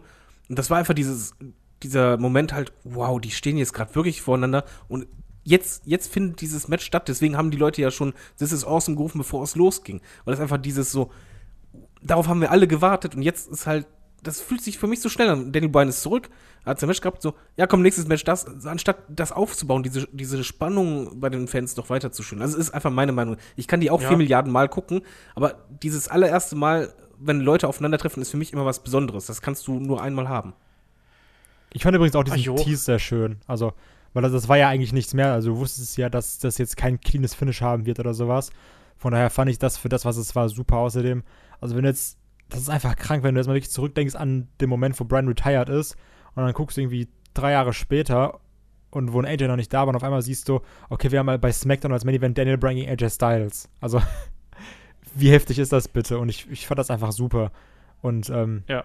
das, das ist einfach krank, wirklich. Das ist einfach krank. Dass du, dass Ich- du bei SmackDown Main Event hast zwischen den beiden, das ist so unglaublich, ne? Ja, ich freue mich da halt auch mega drüber. Also, ich hab's, ich hab's ja schon gesagt, als ich mir den Kampf angeguckt habe, muss ich auch sofort in unsere Gruppe posten, irgendwie, wie super ist das denn? Und ich kann es ja gar nicht oft genug sagen, wie sehr ich mich da für Daniel Bryan freue. Ähm, der Sascha hat mir aber eine Mail geschrieben, oder uns eine Mail geschrieben, und hat gefragt, ähm, wie seht ihr den aktuellen Leistungsstand äh, von Daniel Bryan und äh, glaubt ihr, da ist äh, Ringrost vorhanden? Ähm, meine persönliche Einschätzung, ich, ich finde, dass er von den Aktionen her und so sehr, sehr crisp ge- gewirkt hat, auch so, als hätte das quasi eigentlich immer gemacht. Ich habe jetzt nicht den, Eindruck gehabt, dass er da irgendwie äh, ja, sich zurückgehalten hätte oder irgendwie unsicher gewesen wäre in irgendeiner Form. Ich finde aber, dass er körperlich noch nicht so weit ist wie vorher. Also er wirkt noch ein bisschen schmaler auf mich. Also ich habe das geschrieben und ich habe keine Antwort von euch bekommen. Deswegen frage ich euch jetzt mal, Kai, hast du auch den Eindruck, dass er ein bisschen schmaler noch ist als vorher? Ja, aber also ich sag mal so, wenn du jetzt irgendwie körperlich ein paar Sachen einboost, das ist ja normal. Ein Edge kam ja auch um einiges speckiger zurück, als er sein, sein Return beim Rumble gefeiert hat. Aber, ähm, also das, was ich wirklich in die Gruppe geschrieben habe, ist, ich, ähm, ich weiß nicht, ob ich das bei euch geschrieben habe oder bei, bei Tobi und sowas. Ich habe auf jeden Fall geschrieben, es hat sich angefühlt, als wäre er nie weg gewesen, als hätte er nie aufgehört zu wresteln. Mhm, genau. Und ja. ähm, das hat man wirklich gemerkt. Dieses, also es war, also die, diese drei Jahre hast du nicht gemerkt, wenn jetzt klar die Statur sich verändert, ist natürlich auch daran geschuldet, du hast ja auch eine ganz andere Belastung auf deinen Körper, wenn du jetzt ähm, wirklich tourst und, und gefühlt jeden Abend wrestelst. Klar bist du dann fitter und sowas, als wenn du jetzt nur trainierst oder so für, für irgendwie einen Return. Ähm, aber weiß ich nicht, zwei, drei Monate, dann ist es auch wieder anders. Also da von daher, ich bin einfach froh zu sehen, wie sauber er die ganzen Sachen noch durchzieht, ohne irgendwelche Probleme. Also einfach geil. David, meinst du, es gibt Ringrost bei Daniel Bryan? Nee, kein bisschen, der ist glatt poliert. Ähm, das ist wirklich, als, als wäre er halt nie weg gewesen, wie Kai ja schon sagt. Und da freust du dich halt auch als Fan. Ich war ja auch ein bisschen anfangs in Sorge, aber jetzt bei SmackDown ganz ehrlich, ich habe keine, keine Angst gehabt bei seinen äh, Moves und äh, wirkt auch sehr sicher. Das ist gar kein Problem. Und was die Statur angeht, ganz ehrlich, Wendy Orton hat in seiner Karriere irgendwie schon äh, zigmal zu und abgenommen, sah immer verschieden aus. Ist halt so. Also äh, ist es nicht so, dass ich hier sage, boah, der ist, ist, mega schwächtig, sondern der war ja eh nie der, der größte und breite und jetzt ist er halt, äh, hat ein bisschen weniger Muskelmasse. Stört mich jetzt nicht, kann auch komplett seinen Look auch so bleiben. Ähm, wichtig ist erstmal, dass, dass er im Ring halt äh, funktioniert und du siehst auch, dass, dass er es genießt und ähm, da ist absolut kein Ringrost. Ja, das sehe ich auch so. Ringrost habe ich da auch nicht gesehen. Ich habe halt nur ein bisschen weniger Muckis gesehen, um es mal so zu sagen. Also, das kann aber natürlich auch sein. Ne? Gerade wenn du halt irgendwie so eine Gehirnerschütterung gehabt hast oder sonst irgendwas, dann trainierst du, habe ich auch nicht mit so schweren Gewichten, weil das halt eben auch auf den Blutdruck und solche Sachen geht. Also, von daher kann es halt sein, dass du da ähm, äh, eher mit den leichten Gewichten trainiert hast. So wirkt er halt auf mich. Aber ansonsten von der Beweglichkeit und von der Physis und all dem, was, er, was ein Wrestler halt ausmacht, ist er wieder 100% da. Und das finde ich sehr, sehr beeindruckend und ich bin da sehr glücklich drüber, ihn wieder im Ring zu sehen. Und ich hoffe, dass, also meine einzige Angst bei Daniel Bryan ist halt wirklich, dass er sich da zu viel zumutet und dass dann da doch irgendwie wieder was passiert. Das ist meine, meine größte Angst, aber ähm, ich glaube, das werde ich nie so ganz abstellen können bei Daniel Bryan, weil der einfach immer jemand gewesen ist, der extrem physisch arbeitet und der hart arbeitet im Ring. Ähm, da werden wir sehen, wie sich das entwickelt und äh, erstmal für den Moment können wir uns, glaube ich, darüber freuen, dass er wieder da ist. Und er ist ja auch gleich von äh, Shinsuke Nakamura attackiert worden, genauso wie AJ Styles. Also, wir wissen, wir haben den Shake-Up äh, vor der Brust und deswegen meine Frage: Glaubt ihr, wir kriegen hier eine Triple Threat-Fehde oder glaubt ihr, man reißt dieses Trio bei SmackDown auseinander? Weil ich finde, allein dieses Trio könnte ja so wahnsinns Matches da abreißen äh, in der Konstellation. Glaubst du, wir, glaubt ihr, wir sehen die noch äh, so lange zusammen, Kai? Ich könnte mir vorstellen, dass entweder AJ und Nakamura beide zu Raw gehen, was ich aber unwahrscheinlich halten würde, sondern ich könnte mir eher vorstellen, dass ein Brian zu Raw geht. Alleine. Also, ähm, also ich, so dieses, dieses, WW hat mich gelehrt, dass ich mir nicht vorstellen kann, dass alle drei bei SmackDown bleiben. Ähm, ja, das halte ich auch für sehr, sehr unwahrscheinlich. Ich hätte jetzt fast gedacht, dass man AJ Styles zu Raw schickt, ehrlich gesagt. Aber das wäre doch Quatsch, oder? Ich wollte gerade sagen, also AJ Styles ist so wie damals Rock ähm, es auch war oder Undertaker in der Zeit lang, er ist ja im Grunde genommen das Gesicht von SmackDown. Und ich meine aber auch eher, weil die Fehde jetzt gerade erstmal anfängt mit Nakamura. Also das, das wäre ja Schwachsinn. Also die, die Fehde fängt halt erst an und er hat ja auch, äh, er, er, passt ja auch irgendwie in diesen Brand rein. Also ich bin da eher bei Kai, ich glaube, die werden eher Daniel Bryan nach War hochziehen, weil er ist halt Money. Und ähm, ja, das, das, haut schon. Wobei ich halt zugeben muss, ich fände es halt schon schön, wenn er bleiben würde und wenn es halt diese Triple Sweat-Fehde geben könnte, weil ich, ich fände es klasse und ich muss auch mal ganz ehrlich sagen, äh, so wenig großartig, wie ich das Match fand bei WrestleMania zwischen Nakamura und Styles, ähm, ich finde Nakamura als Heel deutlich besser als als Face. Also das, das kann der und ich fand die Promo äh, klasse. Wirklich, die war richtig stark für mich. Da, vor allen Dingen war es halt ein anderer Heal und das, das gefällt mir, ist einfach mal äh, spannend zu sehen und zu verfolgen und äh, das passt zu Nakamura super, er verkauft das klasse und auch die Aktionen am Ende. Also mir gefällt er als Heal sehr, sehr gut. Ja, also ich habe auch schon in der Review gesagt, dass er da besser aufgehoben ist. Und er war ja auch bei New Japan. Klar war, wurde er immer bejubelt und so und er war aber trotzdem immer so ein Grenzgänger, also immer so auf der, auf der, äh, ja, auf dem schmalen Grad zwischen unfair und fair. Also äh, da bin ich auch mal, also da freue ich mich wirklich drauf, ihn jetzt auch mal als, als Heel zu sehen. Ich habe halt den Eindruck, dass er da sich auch wohler fühlt und so ein bisschen, äh, ja, rotziger noch agieren kann. Das passt ja auch zu seiner Attitüde und zu diesem Rockstar-Style und so. Also ich freue mich da sehr drauf, ihn in einer anderen Rolle zu sehen, weil das hat es auch für mich gebraucht. Ähm, ja, mal schauen, wie das äh, sich damit weiterentwickelt. Und dann haben wir noch einen großen Aufreger natürlich gehabt. Ah, ne, wir hatten eigentlich zwei große Aufreger. Wir machen erstmal den, den einen offiziellen. Ähm, wir haben einen neuen General Manager bei SmackDown. Äh, Paige hat erst bei Raw ihren Rücktritt verkündet und äh, ist dann bei SmackDown wieder eingestiegen. Ja, was sagt er dazu? Also wollt ihr jetzt sehr viele lange Promos von äh, Paige hören äh, de, mit ihrer krächzigen Stimme? Ich weiß es, ich bin mir sehr unschlüssig. Also so sehr ich sie als Wrestlerin schätze, so tue ich mich mit so einer Rolle doch ein bisschen schwer. David, siehst du hier den Ersatz für Daniel Bryan quasi in einer ähnlichen Position? Wie sage ich das, ohne dass es äh, beleidigend klingt? Ähm, ich, ich höre Page nicht gerne am Mikrofon länger reden.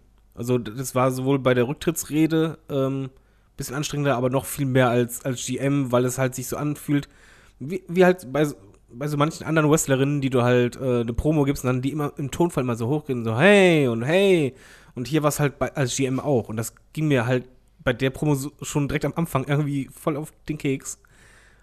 Ich glaube auch nicht, dass sie halt äh, genug Ausstrahlung hat und am, am Mikrofon gut genug ist, dass es halt funktionieren kann. Es ist halt jetzt einfach PR wegen dem Film, in meinen Augen. Und äh, nichts anderes. Und es macht halt für mich persönlich keinen Sinn. Und ich, ich glaube auch halt nicht, dass es halt sehr klasse funktionieren wird. Ja, schauen wir mal. Ne? Auf jeden Fall haben wir jetzt mal eine Frau als, also was heißt auch mal eine, eine, Frau bei SmackDown als GM. Das ist ja auch mal dann vielleicht eine ganz gute Abwechslung. Ähm, vielleicht kann man das auch noch irgendwie in die Damendivision da in irgendeiner Form einbinden. Ich bin gespannt, wie man das macht. Ähm, Kai, warst du begeistert? Hast, hast, erstmal hast du geweint, weil du ja, bist ja immer so ein bisschen nah am Wasser gebaut bei so emotionalen Momenten. Hast du ein Tränchen vergossen, als Page ihren Rücktritt erklärt hat? Nee, also bei Page war so, ja, ist halt blöd. Also ist schon echt schade, wirklich, ne? Also jetzt nicht irgendwie disrespectful oder sowas. Also ist echt wirklich schade. Ähm, aber es war auch so, ja, ganz, also diese berüchtigten vier Jahre, die jetzt so episch waren in ihrer Karriere, das waren zwei, weil sie den Rest davon mit Del Rio zusammen war und gegen die Wellness Policy verstoßen hat und nicht da war und nicht eingesetzt wurde. Also, und verletzt war. Und verletzt also, war, genau. Also es war jetzt auch nicht so, sag so, boah, Mann, das war aber vier Jahre nur am Peak. Also die hat ja performt wie sonst was, sondern ja. Die hat ja auch nicht die mega Fäden, ne? Muss man auch mal sagen. Also das war. Also der Anfang war schon krass mit AJ Lee und sowas, das, das war heftig. Also das war auch wirklich Women's Wrestling, als halt noch der Divas Championship und alles da war. Das hat schon wirklich viel losgetreten. Das kann man sagen, was man will. Ähm, jetzt so besonders war es aber auch nicht so. Ich freue mich natürlich, dass es irgendwie eine Patch auch die Möglichkeit hat. Aber ich finde, das wirkte alles so, als wäre das irgendwie nach der Retirement Speech entschieden worden. Also, weil ich meine, es wurde mhm. ja so, der und der wird auf einmal General Manager. Und dann so, ja, Leute, es ist Page. Und, ähm, also, das kann natürlich einfach plötzlich geschrieben worden sein. Also, nach dem Motto, wir schreiben es so, dass es plötzlich wirkt. Aber es kam wirklich so rüber, als hätten die es so gefühlt fünf Stunden vor der Show entschieden: ey, Page, du hast es ja nichts zu tun, komm zu SmackDown. Nee, glaube ich nicht, weil dazu war Page zu oft präsent mit äh, riesen Nahaufnahmen, wo sie reden durfte, vorher schon. Äh, und wegen dem Film und der Film wird ja gepusht wie Sau. Äh, nee, also ich glaube nicht, dass das irgendwie Zufall war, das war schon länger geplant, weil guck dir mal einfach an, wie dieser Film äh, präsentiert wird und wie die WWE dahinterher ist und was für einen Fokus seitdem halt Page auch hat. Ja, das stimmt schon. Aber ich weiß nicht. Ich, ich glaube halt auch, dass es einerseits so ein bisschen PR-Gedanke natürlich auch ist, dass man sie so ein bisschen äh, im Programm halten möchte für den Film und für diese äh, ganze Geschichte. Andererseits vielleicht auch so ein bisschen, nicht unbedingt als großes Dankeschön, weil wie gesagt, so lange war sie jetzt da nicht an der Spitze, aber so ein bisschen wie, wir halten den Mitarbeiter erstmal quasi im Unternehmen, damit man, bevor er irgendwie was anderes gefunden hat oder bevor wir einen anderen Zweck so für sie gefunden haben. Weißt du, so aus Loyalitätsgründen vom Unternehmen, das gibt es ja auch manchmal. Sowas könnte ich mir halt auch in dem Sinne vorstellen. Schauen wir mal, ich bin auch nicht ganz glücklich damit, weil ich finde, dass die keine angenehme Erzählstimme hat, um es einfach mal so zu sagen. Ich möchte keine ewig langen Promos mit ihr hören. Also es hat so eine Bonnie Tyler-Stimme. Ja, aber sie ist halt für mich kein typischer On-Screen-Charakter, den du halt nur in der Redeposition hast, sondern die ist eine Wrestlerin. So, und Daniel Bryan konnte halt eben beides, aber sie ist in erster Linie eine Wrestlerin. Ähm, deswegen passt das für mich auch nicht so 100%. Ähm, dann kommen wir noch zu zwei weiteren Damen, die äh, debütiert sind. Äh, das Iconic Duo ist bei SmackDown aufgeschlagen und aufgeschlagen sprichwörtlich, weil wir haben ja gleich einen bleibenden Eindruck hinterlassen und haben Charlotte verhauen. Was dann wiederum, jetzt kommt der Doppelpack hier, was dann wiederum äh, zum Cash-In von Carmella und einer neuen äh, WWE Women's äh, Championess geführt hat. Also Carmella, neue äh, Championess bei SmackDown und als Iconic Duo debütiert. Und ich glaube, da gehen die Meinungen auseinander. Ich bin mal gespannt. Ähm, David, du zuerst, weil ich glaube, du warst sehr unzufrieden damit. Ich fand es schrecklich. Ich fand es von vorne bis hinten schrecklich. Also erstmal muss halt bedenken, klar, das hat ein Fan normalerweise nicht im Hinterkopf und so weiter, weil äh, ist Fast Food. Aber äh, Charlotte hat gerade die Streak gebrochen von Asuka, hat ein fantastisches Match abgeliefert. Und du bist halt noch, dass das nach ähm, ja, so Nachwellen schlägt. Also du hast das einfach noch im Hinterkopf bei mir und das ist so präsent und eigentlich ist das so, wow, und dann genau in dem Moment lässt du halt eine Carmella ich, ich mag Carmella ja, aber ich finde halt immer noch, sie ist halt nicht äh, weit genug und lässt halt eincashen und den Cash-In fand ich schrecklich. Also ich finde halt eh schon, ich, ich mag eh kein Geschrei und Kreische. Ich weiß, das gehört zum Charakter dazu. Aber erst einmal das mit den Referee hin und her, ich fand's auch nicht lustig, ich fand's halt wirklich nervig. Und vor allen Dingen halt dumm. Ich meine, warum hängt der äh, Richter die ganze Zeit so? Bist du sicher? Was Ich war das eigentlich? Also, also war da irgendwas mit dem Timing nicht richtig oder so? Also ich habe das nicht verstanden. Also das war Nee, so. ich glaube, das sollte einfach nur zeigen, wie hibbelig und äh, wie äh, ernst es äh, äh, Carmella meint und dass sie halt quasi dann noch hyperaktiver wird und noch mehr kreischt. Na, na, na, so, ja, ja, mach, mach. es hat Mir für mich so das gewirkt, halt- als wäre der Referee einfach nur sehr, sehr dumm. Ja, es, es wirkt halt richtig dumm und halt unlogisch. Und dann der Cash-In, oh, das war dann schwierig, weil, äh, ja, ich sag mal einfach so, du siehst halt Charlotte und denkst einfach so, ja, selbst wenn die taumelt, müsste die dich eigentlich mit dem linken Finger platt machen und dann gewinnt sie das Ding.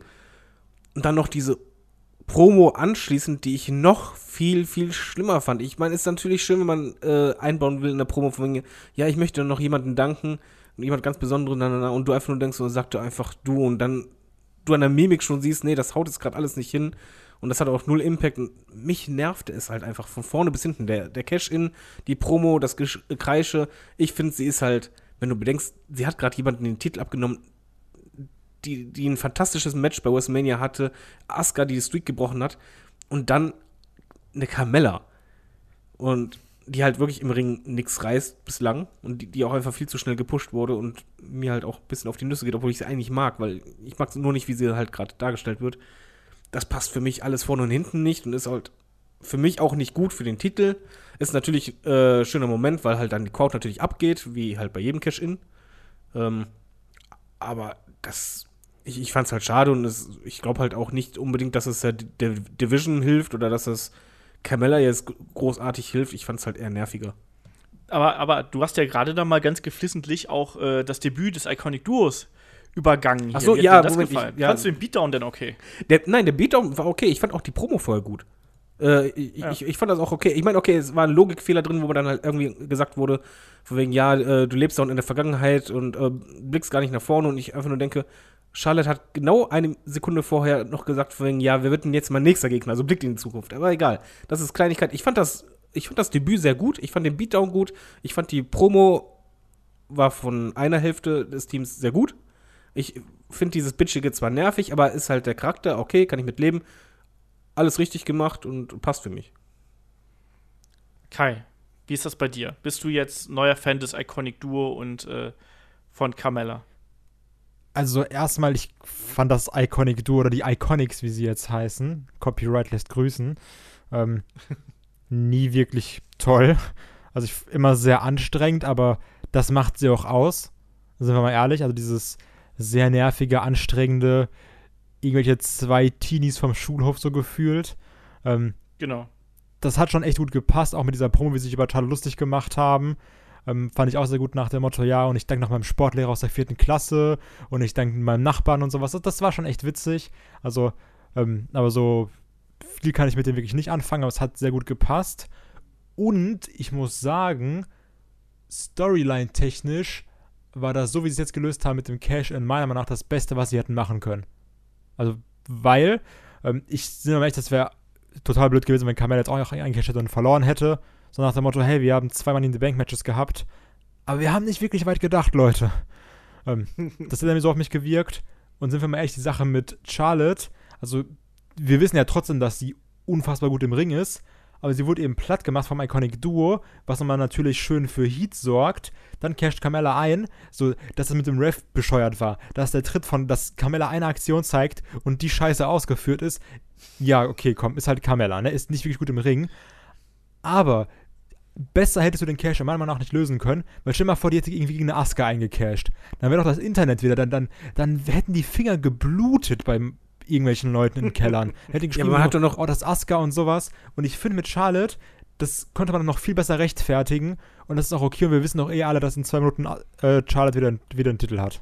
Ja, aber ganz ehrlich, muss es dann unbedingt äh, so schnell sein und ähm, ich, ich persönlich hätte auch kein Problem damit gehabt, wenn Carmella halt nicht erfolgreich gewesen wäre. Es hätte ja sogar zu ihrem Charakter gepasst, dann hättest du das noch weiter ausbauen können, dass sie halt dadurch immer zickiger und, und arroganter wird und, und ähm, hibbeliger und sonst was. Ja, du kannst doch nicht mal bei jedem Wrestler sagen, wir bauen einfach irgendwas darauf auf, dass der immer verliert. Ich sage ich doch nicht bei jedem Re- Wrestler. Nein, aber, also, also wir haben Aber bei das einem- würde halt- Bei einem Sigler hat es doch nicht ge ge geklappt, bei einem Corbin hat es nicht geklappt, weil es einfach scheiß Charaktere und scheiß Wrestler sind. Da, also, ein Sigler ist kein scheiß Wrestler, aber ein scheiß Gimmick. Ähm, und bei einer Kamelle hat es halt auch nicht geklappt. Ja, aber bei einer Camella, die funktioniert auch nicht. Die ist auch nicht over oder sonst irgendwas. Und ähm, ihr hätte es nicht wehgetan, sagen wir es mal einfach so. Das hättest du halt noch gut, gut verpacken können. Ich, ich ganz ehrlich, ich, wenn ich halt einfach überlege, ey, einen Tag vorher ein Traummatch, da, da haben die beiden größten Wrestlerinnen um diesen Titel gekämpft und dann Darf hat jetzt ich- darf ich dazu was sagen? Ja, natürlich. Darf ich, also zu der, zu dieser Geschichte, ich finde, man kann das auch so rechtfertigen, dass man sagt, die hat am Tag vorher ein unfassbar hartes Match bestritten, ist danach noch zusammengeschlagen worden und hat daraufhin äh, den Titel verloren. Also man kann auch einfach sagen, die war quasi noch geschwächt von Na, natürlich. dieser ganzen Abfolge. Es- So. Storyline- das, das ist für mich der kausale, kausale Zusammenhang. Storyline-mäßig äh, bin ich auch nicht weit weg von, von Kreis. Storyline-mäßig ist es okay, aber ich, es fühlt sich für mich halt nicht richtig an. Äh, und das hat jetzt nichts mit äh, Heal zu tun, dass ich einen Heal nicht mag, sondern einfach, es fühlt sich halt für mich nicht, nicht würdig an und halt war einfach zu nervig. Auch, wie gesagt, das Ganze drumherum ist einfach rein subjektiv, äh, subjektiv natürlich. Es ist halt nur mein Eindruck. Aber mir ging es halt richtig auf den Keks. Weiß nicht, Ich wie, wie fandest du das in Olaf? Ja, genau. Ähm, ich fand ähm, das Debüt von den Iconics, also von Peyton Royce und Billy Kay, fand ich echt gut. Ich fand die Promo echt gut. Ich bleib dabei, dass äh, Peyton Royce um Weiten mehr Potenzial hat als eine Billy Kay und ich hoffe, dass Billy Kay nur in Ausnahmesituationen im, in den Ring steigt wer? und äh, Billy Kay ist die äh, Ich aufpolierte. meine, andersrum. Peyton Royce war die, bei der das Publikum deutlich lauter gejubelt hat genau. und die auch die deutlich bessere Promo gehalten hat. Ist das Genau, die mit die- den blauen, die die blauen Sachen anhatte? Ja, Okay, das, okay, alles klar. Ja, sehe ich auch so. Ähm, und deswegen, Billy Kay darf da gern Eye Candy spielen. Das finde ich auch mal tatsächlich ganz, ganz nett, wenn sie halt dann quasi so als äh, Valet irgendwie da daherkommt. Damit kann ich leben. Ähm, ich fand den Beatdown fand ich gut. Ähm, ich fand die Promo halt stark von den beiden. Das hat, das hat gut funktioniert. Ähm, der Beatdown hat für mich funktioniert. Die Aktionen waren hart genug durchgeführt. Ja, und dann, dann kam halt eben der Cash-In. Und ich muss halt sagen, ich äh, fand, das hat irgendwie für mich also ich bin da so ein bisschen zwiegespalten, sagen wir es mal so. Ich bin da nicht komplett so negativ, äh, ähm, wie, das, wie das David ist. Also ich fand klar, dieses Rumgezicke da, das gehört halt eben zum Charakter und dieses Rumgehibbel, das ist ja okay, das erklärt ja auch so, wird ja auch so ein bisschen erklärt dadurch hier, sie hat so lange gewartet, bis sie in den Koffer hat eincashen können und so weiter und so fort. Ich konnte damit leben. Äh, Der Kick sah halt kacke aus, das, das tut mir halt wirklich in der Seele weh, aber was willst du halt machen, wenn du nochmal hochziehst und nochmal ausführst, sieht es umso beschissener aus. So. Ähm, ich fand den, den Titelgewinn von Carmella fand ich tatsächlich irgendwie ganz cool. Also ich kann es dir nicht genau sagen, wieso. Also ich war dann so, ja, okay, den habe ich akzeptiert, obwohl ich halt weiß, dass Charlotte natürlich eigentlich eine Liga drüber stehe. Aber ich finde, man hat es geschafft, ähm, das für mich eigentlich so glaubwürdig zu erklären, dass ich das akzeptieren kann. Und dass jetzt auch eine Carmella dann nach einer Aktion, eine nach dem WrestleMania-Match und nach dieser Attacke, äh, ja, den, den Pin halt eben einsteckt, nach dem einen Kick das finde ich okay. Ich fand, ich fand auch irgendwie Carmella niedlich, wie sie sich darüber gefreut hat. Es tut mir leid, ich fand irgendwie, fand ich das äh, lustig. So, also mich hat es irgendwie ein bisschen erreicht, wo ich auch gar nicht erwartet hätte, dass mich das erreicht, aber es hat irgendwie bei mir funktioniert. freust du dich auf die Regentschaft? Nee, überhaupt nicht. aber ich glaube auch nur, das wird nur eine Übergangsgeschichte sein. Ich kann mir nicht vorstellen, dass äh, die sonderlich lange da äh, den Titel halten wird, außer sie mogelt sich halt äh, etwas länger durch. Das kann natürlich auch passieren. Aber ähm, ich sag mal so, jetzt haben wir Carmella als, als, äh, als Women's Champion und Jinder als US Champion, also Prost Mahlzeit, das ist schon mal äh, aller Ehren wert. Ähm, nee, ich glaube, das wird halt eine Übergangsgeschichte und ich glaube, dass man Charlotte wieder zu äh, Raw traden wird, weil man irgendwie mittel- bis langfristig dann äh, Ronda Rousey gegen Charlotte machen wird. Das ist so mein Tipp und man wollte, glaube ich, einfach den, den Gürtel loswerden und im Zweifelsfall wechselt halt Charlotte zu äh, zu Raw und dann eben Asuka endgültig zu SmackDown und vielleicht Ember Moon auch noch hinterher und dann hat man so ein bisschen Bewegung in der SmackDown-Damen-Division, dass da ein bisschen was passiert und Iconic Duo oder Iconics, je nachdem, die dürfen gerne weiterhin zu zweit unterwegs sein und dann da sich äh, äh, durchwieseln in irgendeiner Form. Also ich fand den Cash-In nicht so schlimm, wie du ihn jetzt fandest. Ich fand das irgendwie ganz okay. Und ich hoffe einfach, dass, sind wir doch ehrlich, Charlotte versauert doch da in der SmackDown-Division, wie es jetzt momentan ist. So, die ist ja da ohne Gegnerin gewesen. Wie sonst willst du das dann durchziehen? Und ich glaube, das war der Moment, dass man sie daraus befreien konnte und dann einfach den Mystery darüber schicken kann. So. Punkt. Ausrufezeichen. Außer es will noch jemand anders was zu meiner Meinung sagen, aber dann ist gut. Ja, du, wir sind ja eigentlich ähnlicher Meinung, gleicher Meinung. Fast. ja, ich kann es Von aber daher. auch, wie gesagt, Storyline-technisch kann ich es auch voll verstehen. Das ist auch nicht, was ich bemängel. Das ist einfach nur mein Ja. Gefühl, einfach, dass ich so denke, oh nee, das wird jetzt nervig. Ja, ich glaube, das wird auch nervig werden. Aber für eine gewisse Zeit kann ich das vielleicht aushalten. Aber ich weiß es auch nicht. Ich bin da sehr gespannt, wie man das, wie man das äh, aufdröseln wird und ob man da wirklich auch eine Art und Weise hinkriegt, dass der Carmella-Charakter über dieses nur Gekreische hinausgeht. Sondern ich kann mir halt auch gut vorstellen, dass das ein, so ein ja, auch so ein, so ein Cheat-to-Win-Charakter irgendwie werden kann und der vielleicht auch unterhaltsam werden kann. Also ich glaube, die hat da Potenzial und vielleicht ist die ja jemand, die, wenn sie den Gürtel kriegt, eben auch quasi aufsteigt. Ich hoffe, also ihrer- ich, ich würde es freuen. Also ich mag ja Ja. Carmella, ich finde halt nur, ja, das Gimmick liegt einfach daran. Komm, lass mal was zu was anderem kommen, was, was ich noch schlimmer finde. ja. Ähm, ich habe gerade schon Jinder Mahal angesprochen. Es gab ja dann noch ein, äh, eine Three-Way äh, mit, den, äh, mit den Kandidaten des äh, US-Title-Geschehens, äh, wo auch dann wieder Rusev drin war. Rusev hat natürlich mal wieder verkackt. Äh, Randy Orton hat das Ding am Ende gewonnen. Rusev war ursprünglich angesetzt, den Undertaker in Saudi-Arabien irgendwie da im Ring überzustehen. Wurde ja letztens jetzt auch geändert. Und Rusev hat alles, was irgendwie mit WWE äh, zu tun hatte, aus seinem ja, Twitter-Profil entfernt. Und jetzt ist natürlich die Frage, wie geht das weiter? Ist ein Rusev noch da? Ist das nur Getrolle? Ist es eine Story? David, dich hat noch ganz andere Sachen aufgeregt. Hier, kotz dich aus. Ja, also generell, ich verstehe die WWE nicht, wenn man halt bedenkt, du hast halt jemanden, der wirklich over ist wie Sau und ähm, der auch Merchandise verkauft. Mal ganz ehrlich, du siehst so viele T-Shirts äh, die, von Rusev Day, die Leute tragen, das ist ja auch Money. Und dann denke ich einfach, wirtschaftlich müsstest du eigentlich dann denjenigen pushen, beziehungsweise dieses Overness äh, sein verstärken. Stattdessen arbeitet die WWE komplett gegen. Sei es halt, äh, dass halt Rusev bei WrestleMania den Pin anstecken darf oder halt, dass sie sogar so weit gehen, YouTube-Videos zu bearbeiten. Also wir hatten jetzt halt äh, ja diese Promo, wo halt Page ja gesagt hat, ja, gegen wen? Äh, sonst was? Nee, war nicht Page? Ja, Entschuldigung. Doch, Page. Doch, war Page. Ja. Ähm, er hat ja gesagt, äh, ja, gegen, gegen wen hier äh, Daniel Bryan kämpfen, Dingsbums soll und dann ähm, hat ja die Crowd erstmal Rusev Day geschändet und zwar laut wie sonst was. Und dann hat sie halt äh, nochmal nachgefragt und dann kam ja AJ Styles Chants, die halt nicht ganz so laut waren und auf YouTube hat halt WWE das Video veröffentlicht, allerdings so geschnitten, dass halt nur die erste Frage da war und die die AJ Styles Chants quasi ähm, anstatt der Rusev Chants drüber gelegt haben. Also wirklich richtiges Manipulieren, dass halt der Eindruck äh, erweckt wird, dass es halt äh, Rusev Chants gar nicht gegeben hat und so. Und ich verstehe es halt nicht. Das, der einzig Logische wäre halt wirklich, dass er sich verworfen hat und halt jetzt gehen wird, was ich sehr schade fände, weil er hat es halt selber geschafft, overzukommen. Und zwar äh, in eine Position, wo er noch nie war, während er bei der WWE äh, ist, dass er halt wirklich solche Reaktionen zieht und ich fände es halt schade oder ich finde es momentan einfach schade mit anzusehen, dass du siehst, so, so viel Potenzial, aber es geht den Bach runter. Mhm. Ja, es ist schon ein bisschen bitter. Ich, äh, wir haben ja zuletzt oft drüber geredet, ne? Also über die Akte Rusev, wo man auch nicht genau weiß, äh, wo man da überhaupt hin will. Ne? Und offensichtlich hat man ja keine Pläne. Also ich habe ja auch gehofft, dass er dann beim bei WrestleMania seinen äh, Feel-Good-Moment bekommt und US-Champion wird. Das ist offensichtlich ja nicht passiert. Stattdessen hat er einen Pinfall eingesteckt.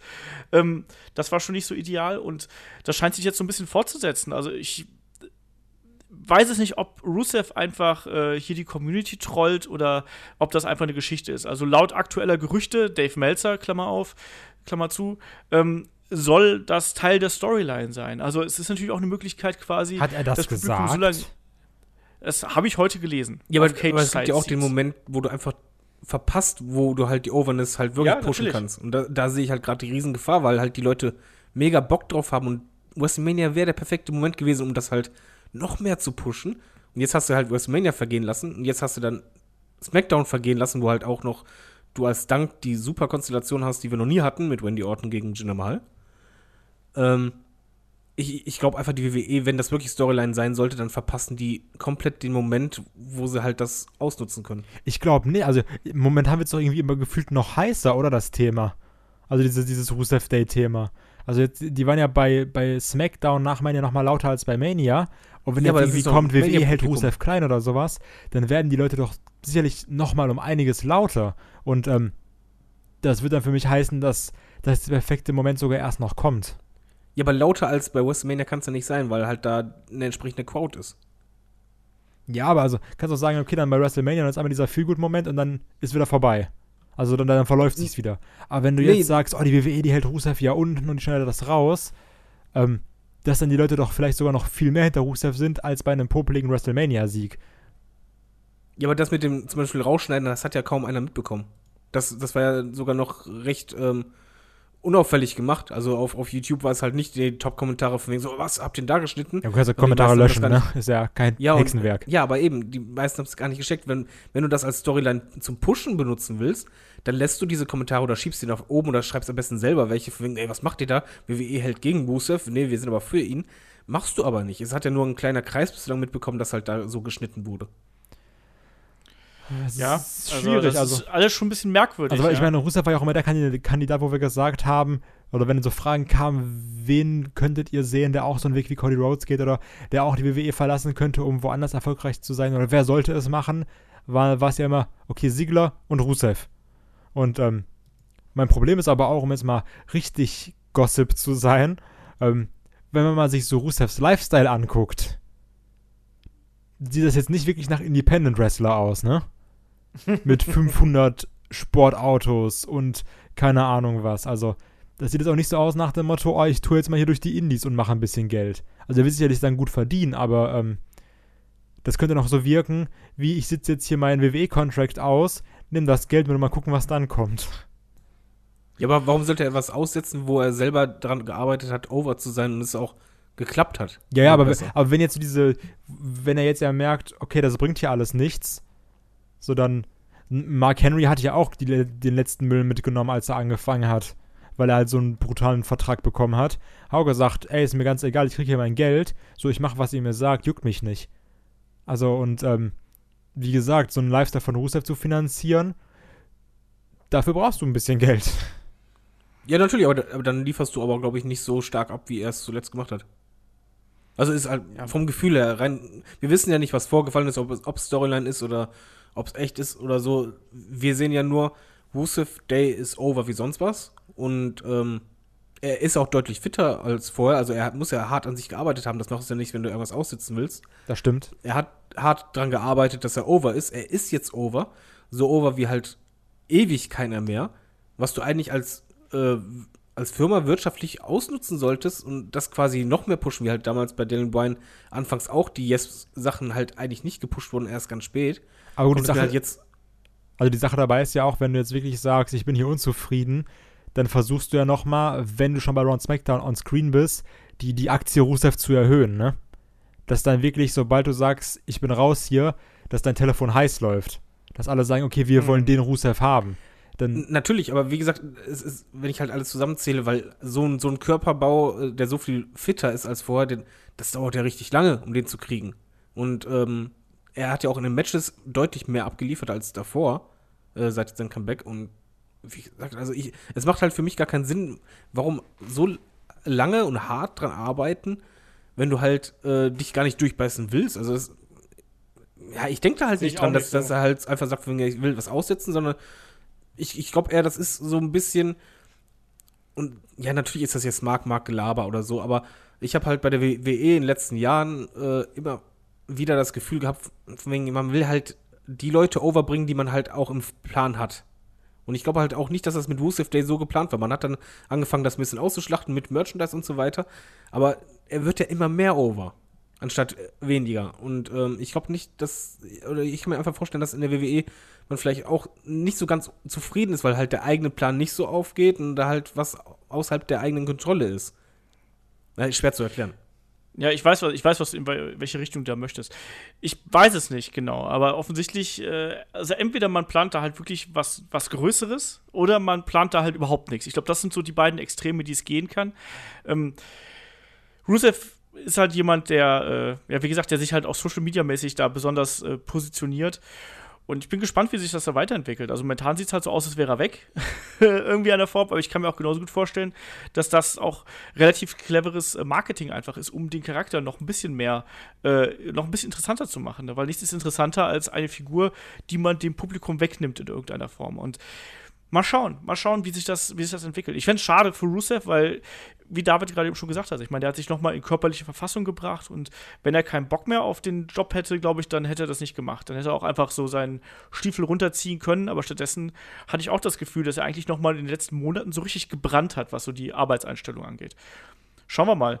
Ähm, wir haben noch zwei äh, große Geschichten, die, auf die wir heute schon so ein bisschen eingegangen sind vor der Brust. Also ich will einfach da nur ganz kurz eure Meinung hören. Und zwar, wir haben natürlich den Roster-Shake-Up, der jetzt am äh, Montag, also nach vom Montag auf Dienstag bei Raw stattfindet.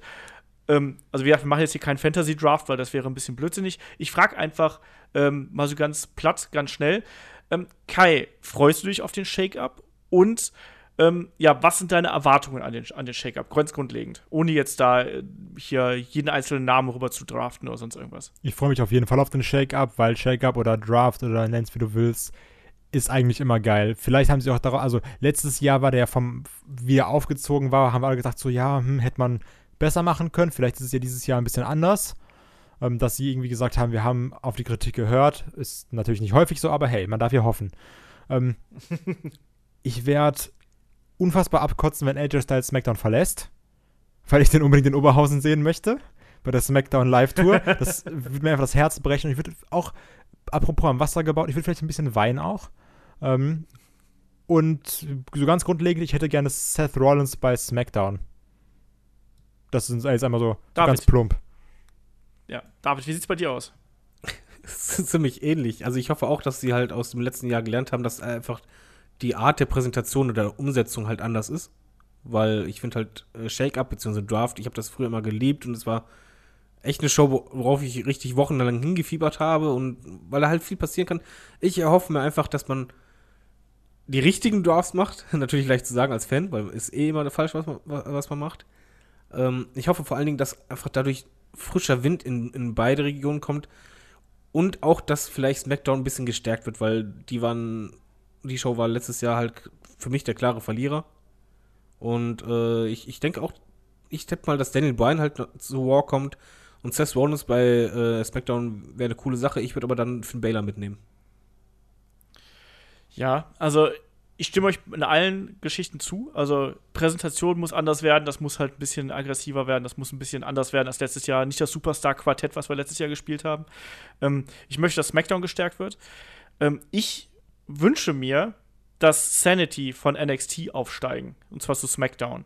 Weil ich das eine geile Ergänzung finde und weil ich Axel Tischer bei SmackDown sehen will. Das fände ich super cool. Das glaube ich aber auch, oder auch Ansonsten- Almas oder sowas. Also ich glaube, wir haben noch nicht alle Debüts gesehen übrigens, die es noch geben wird. Also wir haben noch nicht alle Call-Ups gesehen. Ja, denke ich auch. Ja, das denke ich halt eben auch, weil auch gerade SmackDown hat ja außer den Iconics halt noch nichts bekommen. Deswegen, da muss auch noch was für die Herren äh, der Schöpfung irgendwie äh, dran sein. Ich bin gespannt. Also, ich, ich tue mich da ein bisschen schwer mit. Ich könnte mir vielleicht sogar, sogar wieder vorstellen, dass vielleicht also einen. Na, vielleicht schieben sie den Klapp rüber. Also irgendwie sowas. Also ich finde Bella halte ich durchaus für, für eine äh, mögliche Position, inklusive Gallows und Anderson, dass man die rüber zu SmackDown schiebt, um da ein bisschen für Stimmung zu sorgen und dann vielleicht gegen Sanity fäden oder sonst irgendwas. Ähm, zugleich, ich habe es gerade schon gesagt, also ich kann mir vorstellen, dass man äh, andererseits AJ Styles ist Champion, von daher ihn rüber zu schieben wäre halt auch schwierig. Vielleicht macht man es dann noch mal. Vielleicht wagt man noch mal den ganz großen Schritt und tauscht die Champions. Lesnar zu SmackDown, Bums. Jetzt geht's los. Ja. Und richtig am, im Eimer dann. Oder die US- und äh, IC-Title. Ich weiß es nicht. Wir schauen mal, wie sich das da entwickelt. Aber ähm, ich glaube, das wird auf jeden Fall. Ich hoffe einfach mal, das wird eine unterhaltsamere Angelegenheit als, als letztes Jahr, weil letztes Jahr war es echt äh, sehr blutleer.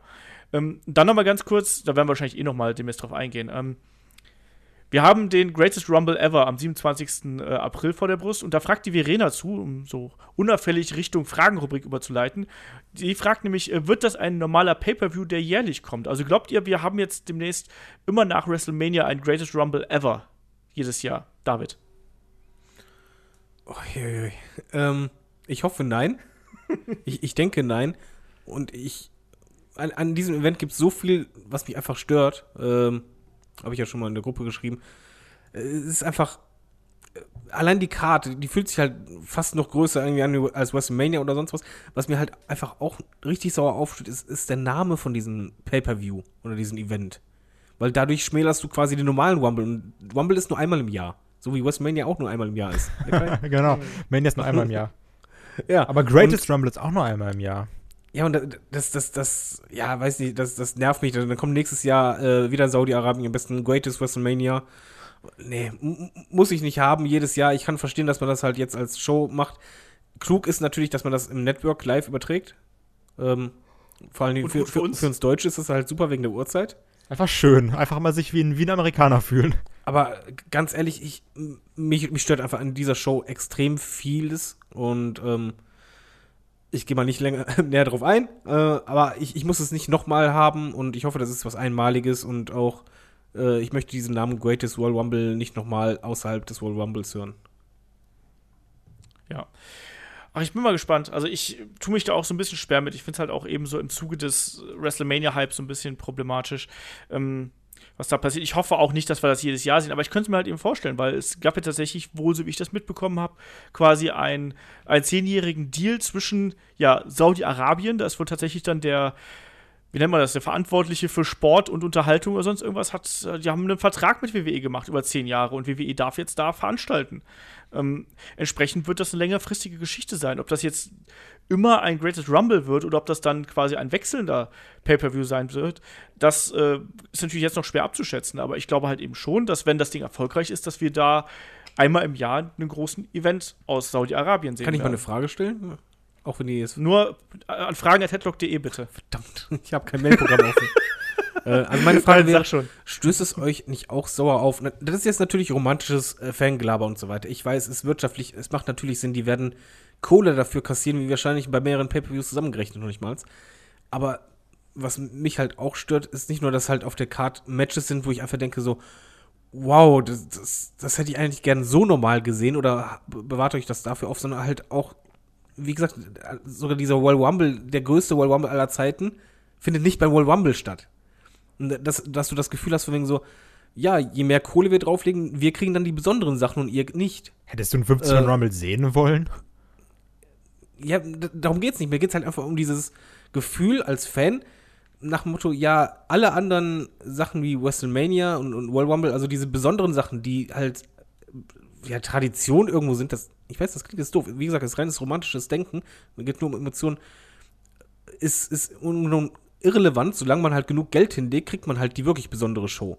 Also das, das stößt bei mir irgendwie innerlich total sauer auf im Fernherzen oder Ma Fanmagen. Äh, geht es euch auch so oder bin ich da einfach nur ein bisschen mimimi? Also was ich mich halt frage ist, also klar, das wird halt auch so als unfassbar großes Pay-Per-View gehypt und sowas. Ähm, ich frage mich, ob es das auch wirklich ist oder ob es einfach nur eine Hausshow ist, in diesem riesigen Mega-Event gewandt. Also, dass, dass dann gesagt wird, wir lassen vielleicht, ich bin mir gar nicht sicher, den Titel auf Roman wechseln, weil wir sind hier in Saudi-Arabien und das ist eins von 5000 Ländern, was Roman Reigns mag. ähm, also eins unter bla bla, die den wenigstens mögen, ihr wisst, was ich meine. Und ähm, wir machen halt neue Tag Team Champions, aber sonst wechselt hier kein Titel, sonst passiert hier gar nichts und wir haben mal diesen Rumble als Fanservice, weil die einfach Geld hingeblättert haben. Das ist halt die Frage. Ja, aber, aber stört denn dieser Aspekt allein schon dieses, ja, die haben genug Geld hingeblättert und dafür kriegen sie so, so fette Sachen. Stört dich das als Fan nicht oder ist das euch wurscht? Mir ist das komplett Latte. Ich gucke mir das halt an und ist doch. Also ganz ehrlich, ob das so gefühlt, ich so, ich sitze hier in Deutschland vor meinem Fernseher und ob die jetzt irgendwie in Bad Salzuflen, in New Orleans, in Saudi-Arabien oder in Kentucky wrestlen, ist mir doch scheißegal. Also, von meiner Warte ist es halt so, dass ich sage, diesen Punkt mit Royal Rumble, das sollte man nicht irgendwie verwässern, um es mal so auszudrücken, diese Tradition, diese Wrestling-Tradition, da bin ich komplett bei dir. Ähm, am Ende vom Tag finde ich, ist mir, soll, weiß ich gar nicht, ob man so weit denken sollte, dass äh, also es, es, gibt mehrere Gründe, diesen Event in Saudi-Arabien nicht gut zu heißen, sagen wir es mal so. Also da haben wir ja auch schon, Ne? Also es gibt ja auch so Sachen von wegen Menschenrechte, Frauenrechte, bla bla. Wissen wir, wie scheiße das alles da ist.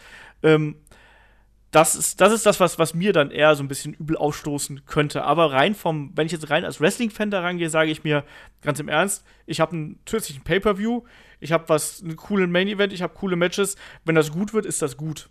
So, und natürlich. Das, dass WWE das machen muss. Wahrscheinlich, ich will gar nicht wissen, wie viel Kohle die da für den 10-Jahres-Deal hingeblättert bekommen haben.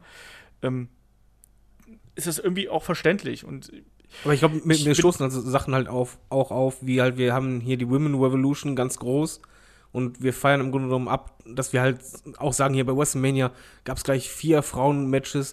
Wie geil ist das denn? Immer gleichwertiger. Und dann hast du halt hier den Pay-Per-View und dann winkt die Kohle und dann so, Frauen haben wir nicht. ja, das ist halt, ne, das wäre halt das, was ich äh, da am ehesten noch als richtigen Dämpfer herhalten lassen würde. Aber ich tue mich da auch ein bisschen schwer. Also ich bin aber auch jetzt nicht gehypt auf den Event, äh, weil das so, ich weiß nicht, was mich da erwartet, weil das kann halt auch genauso sein, dass es halt wirklich so diese gerade eben proklamierte, äh, gehypte Hausshow wird. Vielleicht wird es auch richtig gut. Also ich weiß es nicht. Ich lasse mich da einfach überraschen und versuche ein bisschen neutral an diesen Event ranzugehen und diesen ganzen negativen Beigeschmack so ein bisschen außen vor zu schieben. Aber ich kann total verstehen, dass du da, David, nicht so die mega Lust drauf hast. Ja, also ich werde mir auf Aber jeden ich Fall glaub- anschauen. Irgendwie, aber ich krieg dieses, dieses, äh, was ich, äh, Sodbrennen einfach nicht weg. Als Fan. Ganz ehrlich. Ja, ich, ich glaube, bis zum 27. werden wir eh noch mal darüber reden. Also von daher äh, schieben wir die Diskussion, glaube ich, einfach noch mal ein bisschen auf. Aber können wir mal die Fans vielleicht fragen, hier, äh, Fans, die, die Fans, oh Gott. Die Hörer. ja, jetzt, jetzt ist es soweit, David. Jetzt ist es soweit. Die Hörer, mich würde interessieren, könnt gerne als Kommentar drunter schreiben, was ihr von dem Event haltet. Äh, oder ob Ja. ihr euch darauf freut oder ob ihr echt, äh, wie ich, Magengrummeln habt oder wieso und weshalb. Würde mich interessieren. Genau, macht das mal. Was haltet ihr von dem Saudi-Arabien-Event und äh, ja, von der ganzen Konstellation, äh, jetzt auch so kurz vor WrestleMania und so weiter und so fort. Schreibt uns das gerne mal, auch an fragen.headlock.de oder bei Facebook, Twitter, wo auch immer. So, und damit leite ich ganz geschickt äh, zu der Fragenrubrik über, weil wir haben nur noch jede Menge Fragen übrig und äh, gerade jetzt über WrestleMania, wir haben ja schon ein paar hier eingebaut, sind auch wieder etliche reingekommen. Fragen wisst ihr, schickt ihr an fragen.headlock.de, ansonsten YouTube, Twitter, Instagram, äh, Facebook natürlich und so weiter. Könnt ihr uns überall erreichen. Ähm, notfalls geht natürlich auch die Kommentarfunktion auf headlock.de, unserer Website. So, dann fangen wir hier mal äh, oben an. Äh, der Chris fragt: ähm, Könnt ihr euch vorstellen, dass Bo Dallas in Richtung Bray Wyatt turnt? Die Frage ist schon ein bisschen länger hier bei uns im Briefkasten, ist ein bisschen liegen geblieben. Ähm, hätte ich mir vor ein paar Wochen noch vorstellen können. Ähm, inzwischen ehrlich gesagt nicht mehr, weil es wäre zwar lustig, äh, Bray Wyatt irgendwie in dem, äh, also Bray und Bo irgendwie in diesem Woken Universe drin zu haben, aber ich glaube, dass man äh, Bo Dallas erstmal nicht aus dem Mistourage rausreißen wird. Äh, David, wie siehst du das? Ich, ich glaube, ja, also es, es ist auf jeden Fall möglich. Äh, es würde auch irgendwo passen und äh, mal ganz ehrlich, die Mist Wash wird es auch nicht ewig geben. Und warum nicht? Also wir haben ja schon spekuliert, dass es ja äh, ein Stable geben könnte, auch ähm, bei den Woken Hardys. Und, und dann halt ein Split kommt und dann schlägt er sich auf seine Seite, warum nicht? Dann hat er halt Brother Neo auf der einen Seite, auf der anderen Seite Brother Dallas. Brother Dallas, Brother Bo. Brother Bo. Ja, wir werden sehen. Äh, Kai, deine Meinung? Ja, können sie machen, aber ich würde es, also momentan sehe ich dazu keinen Grund. Ich finde, beide haben ihre Rollen. Klar, die Mr. Rush wird es jetzt nicht noch für 10 Jahre geben, aber ähm, Bo Dallas ist halt gerade da eingesetzt, Bray Wyatt ist da eingesetzt, also warum jetzt irgendwie irgendwas ändern? Ich finde, lass die beiden Genau. ihre Stories, also die Bray Wyatt-Sache ist ja gerade erstmal am Anfang und vielleicht, wenn irgendwann dieses Mr. Rush-Ding gegessen ist, dann kann man darüber nachdenken, aber jetzt sehe ich dazu keinen Grund. Genau. Der Matthias fragt nämlich auch dazu noch, welches Gimmick bekommt Bray Wyatt eigentlich jetzt?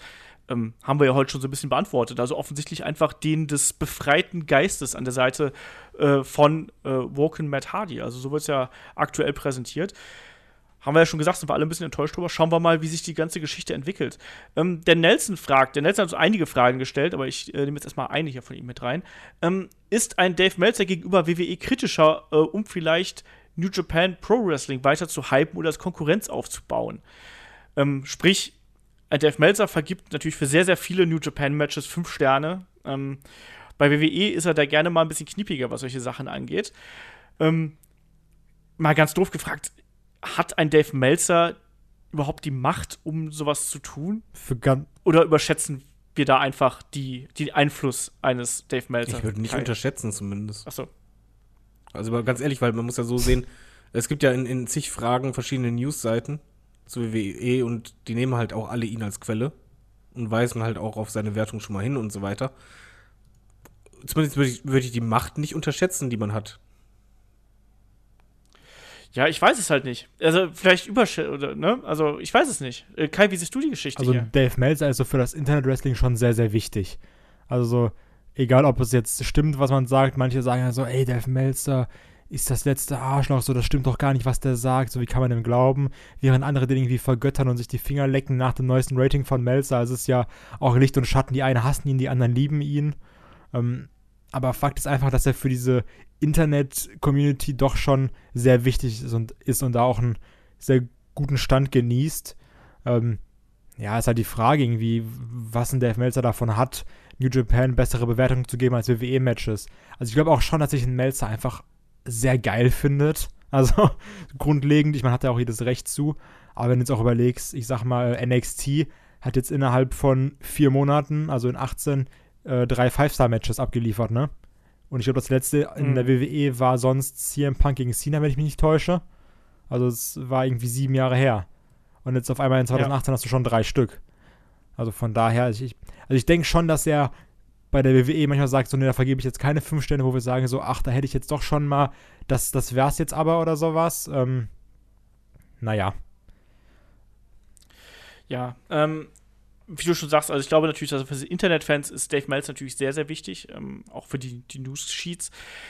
Ich weiß halt nicht genau, ob ein einzelner Mann äh, nur mit Ratings es schafft, ähm, die Promotions zu hypen, weil letztlich erreichst du ja damit auch immer eine, also mit, mit, äh, ähm, mit, mit seinen Wertungen erreichst du ja auch immer eine ähnliche Zielgruppe.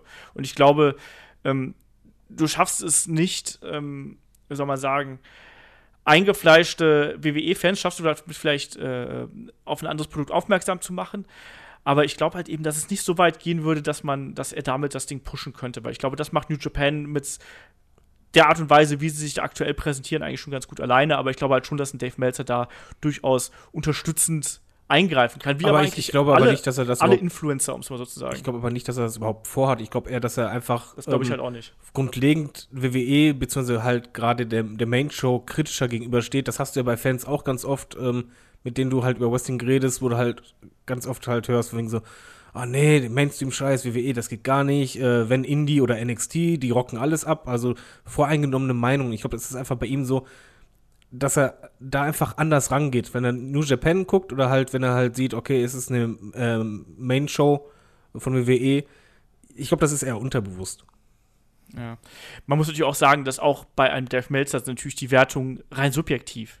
Ne? Und dass ihm offensichtlich das äh, New Japan-Produkt besser gefällt aktuell, ähm, das zeigen ja sein, das zeigt er ja relativ deutlich. Ne? Und äh, trotzdem glaube ich halt eben nicht, dass er da bewusst sagt, so ja, das, ne, das, das muss ich jetzt irgendwie pushen und das pushe ich durch meine Wertung. Das kann ich mir halt nicht vorstellen, sondern ich glaube halt eher, dass, äh, dass er das einfach so ein bisschen so macht, um vielleicht auch sich selber so ein bisschen interessanter zu machen, um es mal so zu sagen. Weil natürlich ist ja jedes Fünf-Sterne-Match von Dave Meltzer wird ja drüber geredet und ähm, das ist natürlich für jemanden, der damit sein Geld verdient, auch was Gutes. Ähm, dein Vater fragt via YouTube, was denkt ihr, in welcher Superstar in fünf Jahren an der Spitze von WWE steht? Roman Reigns, im neunten Mal im äh, WrestleMania Main Event. The Big Dog. Ich hasse dich manchmal, weißt du das? Wer weiß? Ähm, wer steht denn da? Also, ich, ich halte Roman Reigns, der ist noch nicht so alt. Den- Ich halte es durchaus für wahrscheinlich, dass der immer noch in fünf Jahren da oben steht. Genauso wie in Seth Rollins zum Beispiel, David. Ja, ich denke auch ein, ein Strowman und, und Rollins auf jeden Fall. Waynes wahrscheinlich auch. Der wird dann so den Status von Cena haben. Aber generell mache ich mir da gar nicht so viele Gedanken drum, weil ich einfach ähm, mich freue, wenn es irgendwann so weit ist, wenn halt die Cenas und die Ortons aufhören und dann halt quasi die nächste Riege an, an Topstars und unfassbar guten Stars nachschiebt. Also da sind so viele Kandidaten bei, wo du einfach denkst, ja, also Potenzial dazu haben sie. Ja, ich sehe auch dann Alistair Black zum Beispiel äh, relativ weit oben, denn der jetzt in ein, zwei Jahren äh, hochkommt, dass der auch jemand sein kann, der äh, dann an der Spitze von WWE steht, einfach weil der so anders ist. Kai, wer sind deine Kandidaten? Ähm, auch also so The Shield grundlegend, dann aber trotzdem nochmal ein Roman und ein Seth vor einem Dean Ambrose, ähm, auch ein Strowman zum Beispiel. Und ich glaube halt eben, dass dieses, wer steht an der Spitze, das wird es gar nicht mehr so geben. Ich meine, da haben wir schon häufiger drüber geredet. Wir hatten ja so gesagt, okay, da war es irgendwie Hogan und dann war es Michaels und es war Bret Hart und es war Stone Cold und dann war, war so Cena und Orton. Und ähm, ich glaube, jetzt wird gar nicht mehr so, wie wir schon gesagt haben, auf diesen einen Superstar aufgebaut, außer Roman Reigns natürlich, ähm, sondern wirklich eher so eine Bandbreite an, an Wrestlern wird aufgebaut, damit es eben auch nicht so ein Verlust ist, wenn jetzt mal einer ausfällt. Zumal du ja, Ja, noch bedenken musst, in fünf Jahren dürfte Triple H das Zepter haben.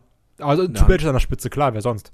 Nein, nein, aber ich, ich meine halt, ich, ich glaube, es wird schon ein Unterschied sein, ob ähm, halt jemand wie Vince, der halt äh, Jahrzehnte dabei ist, aber halt auch entsprechend noch ein bisschen denkt, an der Spitze ist, oder ob halt äh, ein Triple H an der Spitze ist, der ja auch bei NXT gezeigt hat, dass er ja auch da immer wieder variiert und halt auch andere Pläne vorhat und auch mal in die Breite geht und Co.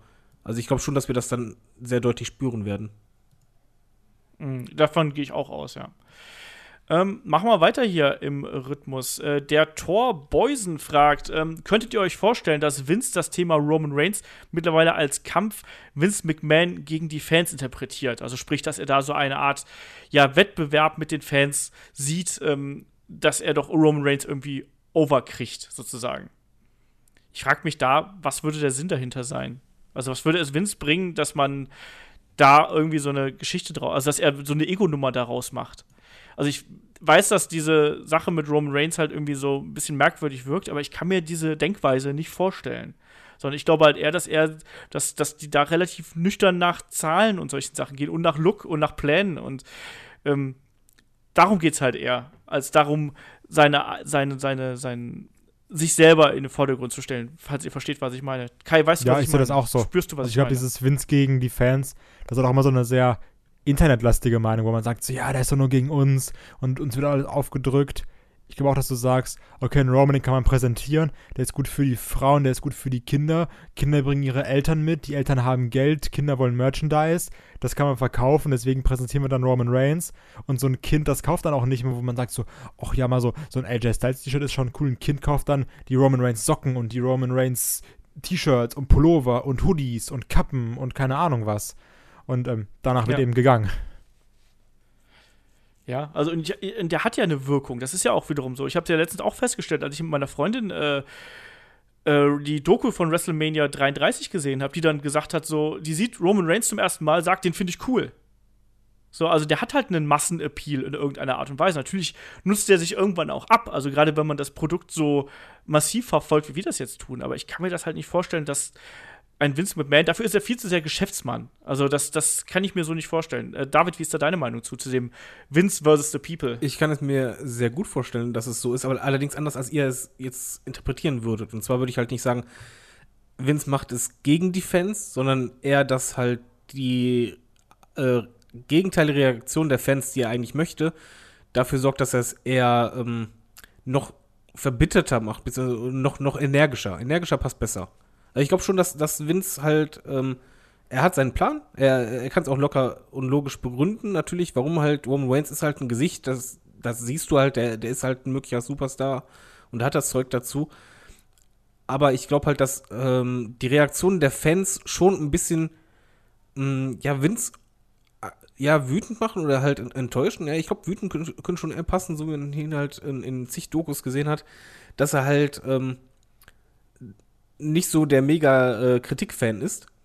Und äh, Mhm. dass er halt quasi sagt so, ja, ähm, wenn ihr schon so reagiert, von wegen so, da- dann erst recht. Also ich glaube, dieses dann erst recht, ähm, das haut schon hin. Ich glaube, äh, wer, wer Du ist, glaubst, er ist ein Sturkopf? genau, er ist ein Sturkopf und der es halt jetzt erst recht durchdrücken will. Dass sich auch ein bisschen in sein Das- Ego das- angegriffen fühlt, vielleicht.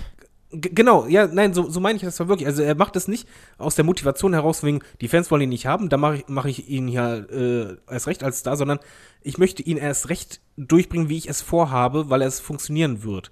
Und dass ihn das halt eher motiviert oder dass er deshalb vielleicht auch bei Roman Reigns, vielleicht hat er beim anderen oder bei anderen Reaktionen der Fans gesagt, wegen, okay, ich schalte mal ein paar Gänge zurück und versuche dann später einen weiteren Anlauf. Und stattdessen haben wir halt äh, eigentlich eine ungewöhnliche Situation, dass es halt eben kein, wie schalt mal ein paar Gänge zurück gibt, sondern eigentlich, jetzt kriegt ihr noch mehr die Brechstange ins Gesicht. Und ich glaube, das ist halt, ähm, der, der Grund ist halt wirklich, dass halt Vince Ego ein bisschen gekränkt ist oder dass er halt einfach, ja, so, so das ein bisschen respektlos findet, wie halt die Fans reagieren oder dass sie halt nicht so reagieren, wie er möchte. Also das kann ich mir schon vorstellen. Aber es ist nicht seine Hauptmotivation, dass er es gegen die Fans macht. Aber es ist halt so ein Mitgrund, warum wir es momentan so extrem erleben. Das kann, ich, ich kann in den Kopf von Vince McMahon nicht Aber du weißt, was ich meine. Ist, Ich weiß, was du meinst. Ich spüre, was du meinst, David.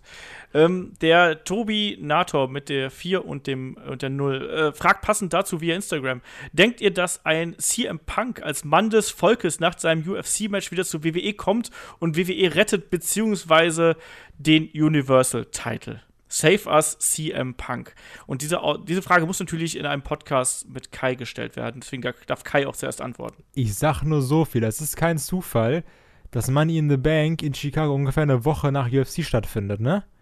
Also, und dann werden wir hier alle sitzen und dann kommt dieses, diese gekräuselte Bildstörung und dann alle sagen, scheiße, Kai hatte recht und Turbinator hatte auch recht. Und genau so wird es passieren. Ähm, das hoffe ich zumindest. Das wäre so mega, ne? Das wäre so, ich glaube, dem reißen die einfach die Halle ab. Also, also dann einfach bin ich heiser für die nächsten 20 Podcasts.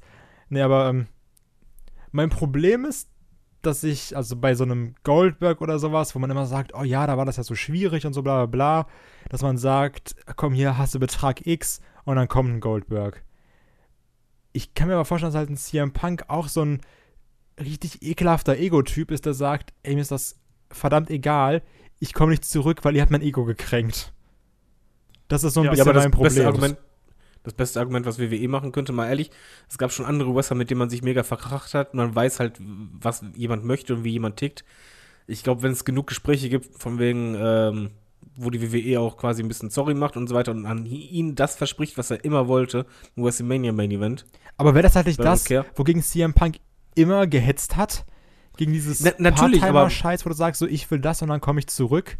Also wäre das nicht so Verrat sagt, dass er dann Part-Timer wäre. Also ich, ich kann mir halt schon vorstellen, dass WWE es versuchen wird ähm, oder schon versucht hat und halt einen Vertrag äh, vorgelegt hat, von wegen halt äh, einen Vollzeitvertrag, aber halt vielleicht nicht jede Hausshow und halt drin festgeschrieben ist oder ihm versprochen wurde, zumindest innerhalb der nächsten ein, zwei Jahre nach deinem Comeback, kriegst du halt wirklich den Main Event von WrestleMania, äh, den du immer haben wolltest.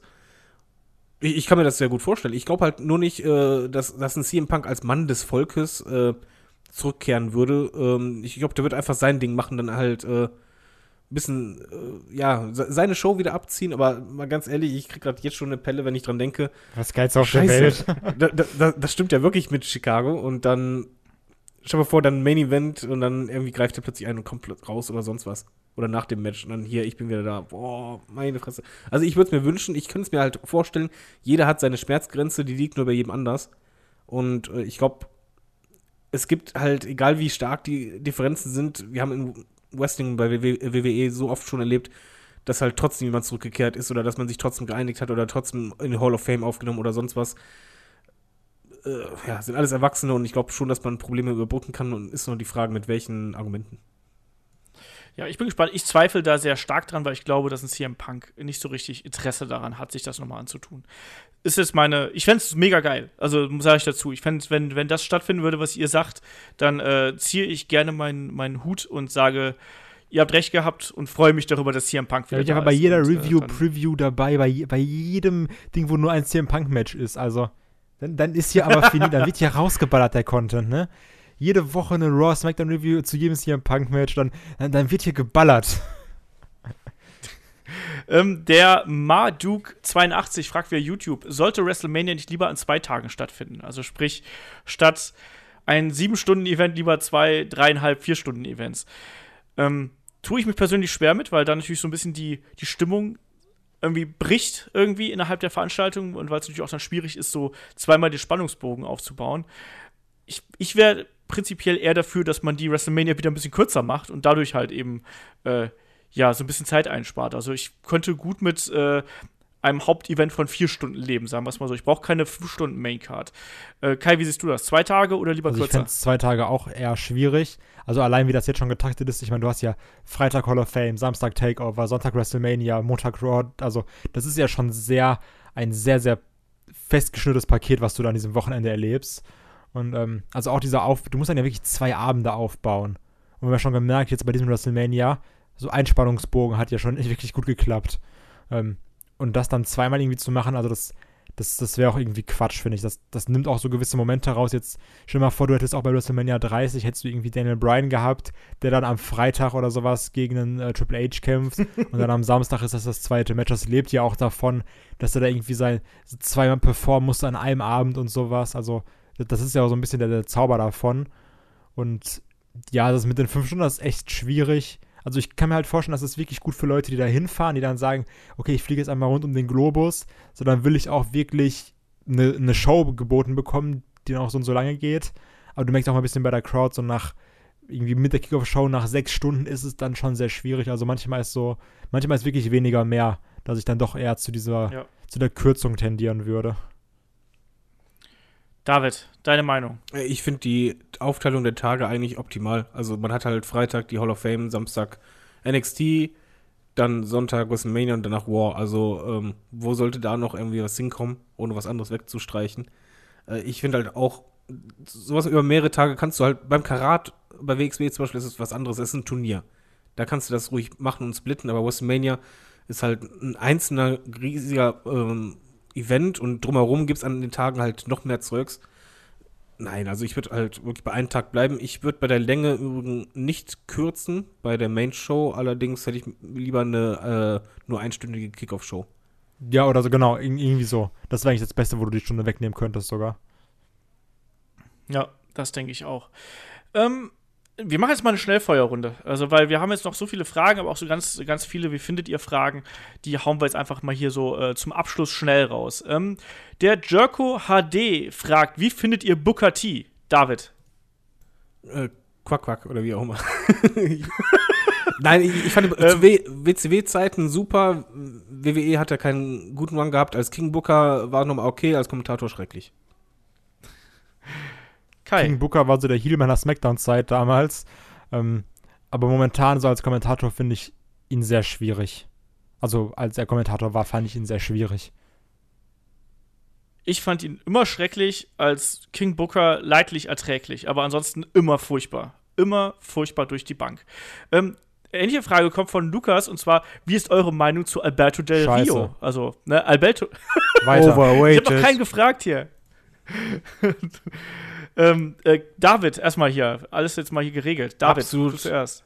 Nee, ich kann mit denen nichts anfangen. Ich fand äh, ihn, oder ich finde ihn absolut charismalos. Natürlich, er versucht halt irgendwas, aber er hat halt bei mir nie gezündet. Ich äh, finde, seine Matches waren auch nicht Bombe, was ich halt gesehen habe. Mir sagt er gar nichts zu. Äh, nee, muss ich nicht haben. Für mich auch absolut ähm, höher bewertet oder höher äh, gestellt, als er eigentlich ist. Kai? Overrated. Gut, ich finde ihn, ich fand ihn bei seinem Debüt irgendwie interessant und dann ist er relativ schnell äh, in die Bedeutungslosigkeit äh, für mich abgedriftet und inzwischen finde ich ihn einfach einen der unsympathischsten Menschen, den man äh, äh irgendwie irgendwo bei Wrestling um sich haben kann. Ähm, Lord Helmchen fragt, schaut ihr The Flash? so mal was ganz anderes. Hat er der Folge mitgemacht? Keine Ahnung, weiß ich nicht. Ich habe die erste Staffel nur gesehen und dann war mir das mit dem Zeitreisegedönse zu viel. Äh, Kai, hast nee. du es gesehen? David, du? Nee. Gut. Kurz und knapp. Äh, Lukas fragt noch: Wisst ihr, warum Bad Bones John Klinger bei WXW freigestellt worden ist? Nein, wissen wir nicht. Da spreche ich auch, glaube ich, mal für uns alle hier. Ähm, was haben wir noch? Wir haben noch. Ähm, Daniel fragt via Facebook: Was würdet ihr mit Big Show machen, wenn er seine Karriere beendet? Also es wurde ja gerüchtet, dass er halt eben da mit den Big Men irgendwie zusammenarbeiten soll. Äh, was würdest du mit ihm machen, David? Äh, ja, Trainer in, im, im Trainingscenter und halt auch als Repräsentant von WWE. Weil da funktioniert er immer noch und auch bei Make-A-Wish Foundation, Marco, das, das passt. Ja, wenn er das will. Also als so großer Mann reisen ist natürlich auch äh, ein bisschen beschwerlich. Äh, Kai, was würdest du mit ja, ihm machen? Also sowas oder auch Performance Center. Also ich glaube, das ist ein Big Show, so gerade also hinter, hinter, dem, hinter den Kulissen nochmal viel, viel dazugeben kann, irgendwie auch gerade jungen Leuten hilft oder sowas. Ähm, also ich glaube, das ist einfach eine wichtige Person, was so Backstage-Sachen angeht. Ja, und ist ein super dufter Typ. Ich glaube auch, dass der jemand ist, der gerade für junge Leute ein guter Ansprechpartner sein kann, um sich da Tipps zu holen und so ein bisschen die Erfahrung auszutauschen. Auch dadurch, dass er natürlich schon so ewig lange im Geschäft ist. Das darf man ja nicht unterschätzen. Ne? Der ist seit, seit 94 dabei. Das sind nicht mehr so viele, die wirklich noch diesen ganzen Run durchgemacht haben. So, jetzt kommt die nochmal die sch noch schnellere Schnellfeuerrunde, weil der Wrestling-Fan hat uns via Twitter ähm, eine Reihe von Oder-Fragen gestellt. Ähm, also quasi immer zwei Wrestler und dann Oder. Ähm, und da müssen wir uns dann schnell entscheiden. Also, Walter oder Timothy Thatcher? David. Walter. Walter. Kai? Ich tue mich sehr schwer. Ähm, Walter. Ähm, dann Riddle oder Jeff Cobb? David. Sagt mir beides nichts. Okay. Kai? Ich habe Kopf zu selten gesehen, deswegen sage ich Riddle. Ich sag Das hat Cobb. mich nicht gewundert. Äh, Sab Xavier Woods oder Big E? David. Big E. Big E. Kai? Tue ich auch schwer. Ähm, ich bin nicht so gut in Schnellfeuerrunden, merke ich gerade. Äh, ich sag mal Xavier. Ähm, Chad Gable oder Shelton Benjamin? David. ähm. Shelton Benjamin. Gable. Kai? Gable. Äh, Kyle O'Reilly oder Bobby Fish? David. Bin raus. Okay. Äh, Kai. Ähm, nach dem Matches bei Takeover Kyle O'Reilly. Ja. Ich würde auch Kyle O'Reilly nehmen. Auch wenn ich. Ich mache beide nicht besonders, aber ist egal. Ähm, Pete Dunne oder Roderick Strong? David. Äh, Strong. All hands Kai? down done. ja, aber sowas von. Auch Pete Dunne, aber sowas von. Ja, aber ich muss halt gegenhalten. ich weiß ja, was ihr sagt. Ja, ja, aus Prinzip. Ja, das war's dann auch schon hier mit unserer äh, kleinen Entweder-Oder-Runde. Das ist echt lustig übrigens. Macht, macht ja, ich sowas Bock gerne auf so mal. Oder-Fragen, ist voll geil. Bin ich Fan von. Macht sowas gerne nochmal. Das war lustig. Gerade so als Abschluss äh, passt das doch ganz gut. Und damit würde ich sagen, beschließen wir hier äh, die lustige äh, Rederunde. Nächste Woche geht's ja dann auch schon wieder weiter. Da geht's dann, äh, ja, da führen wir dann wirklich den Roster-Check durch. Nämlich nach dem äh, Roster-Shake-Up gehen wir dann einfach nochmal alle Roster durch und gucken mal, ja, wie sehen die jetzt aus? Was kann man da machen? Äh, wie stark sind die? Wer ist der Sieger aus dem Roster-Shake-Up? Und ja, bewerten einfach mal alles, was da nicht nied- und nagelfest ist und werden mal sehen, was dabei rauskommt. In dem Sinne sage ich, äh, wir hören uns nächste Woche wieder. Ich sage danke äh, Kai und danke David. Und außer es will noch jemand letzte Worte an uns richten oder an, an, an die Leute da draußen richten, dann äh, mache ich hier den Rausschmeißer und sage Tschüss bis nächste Woche. Macht's gut, bis dahin. Ciao. Tschö.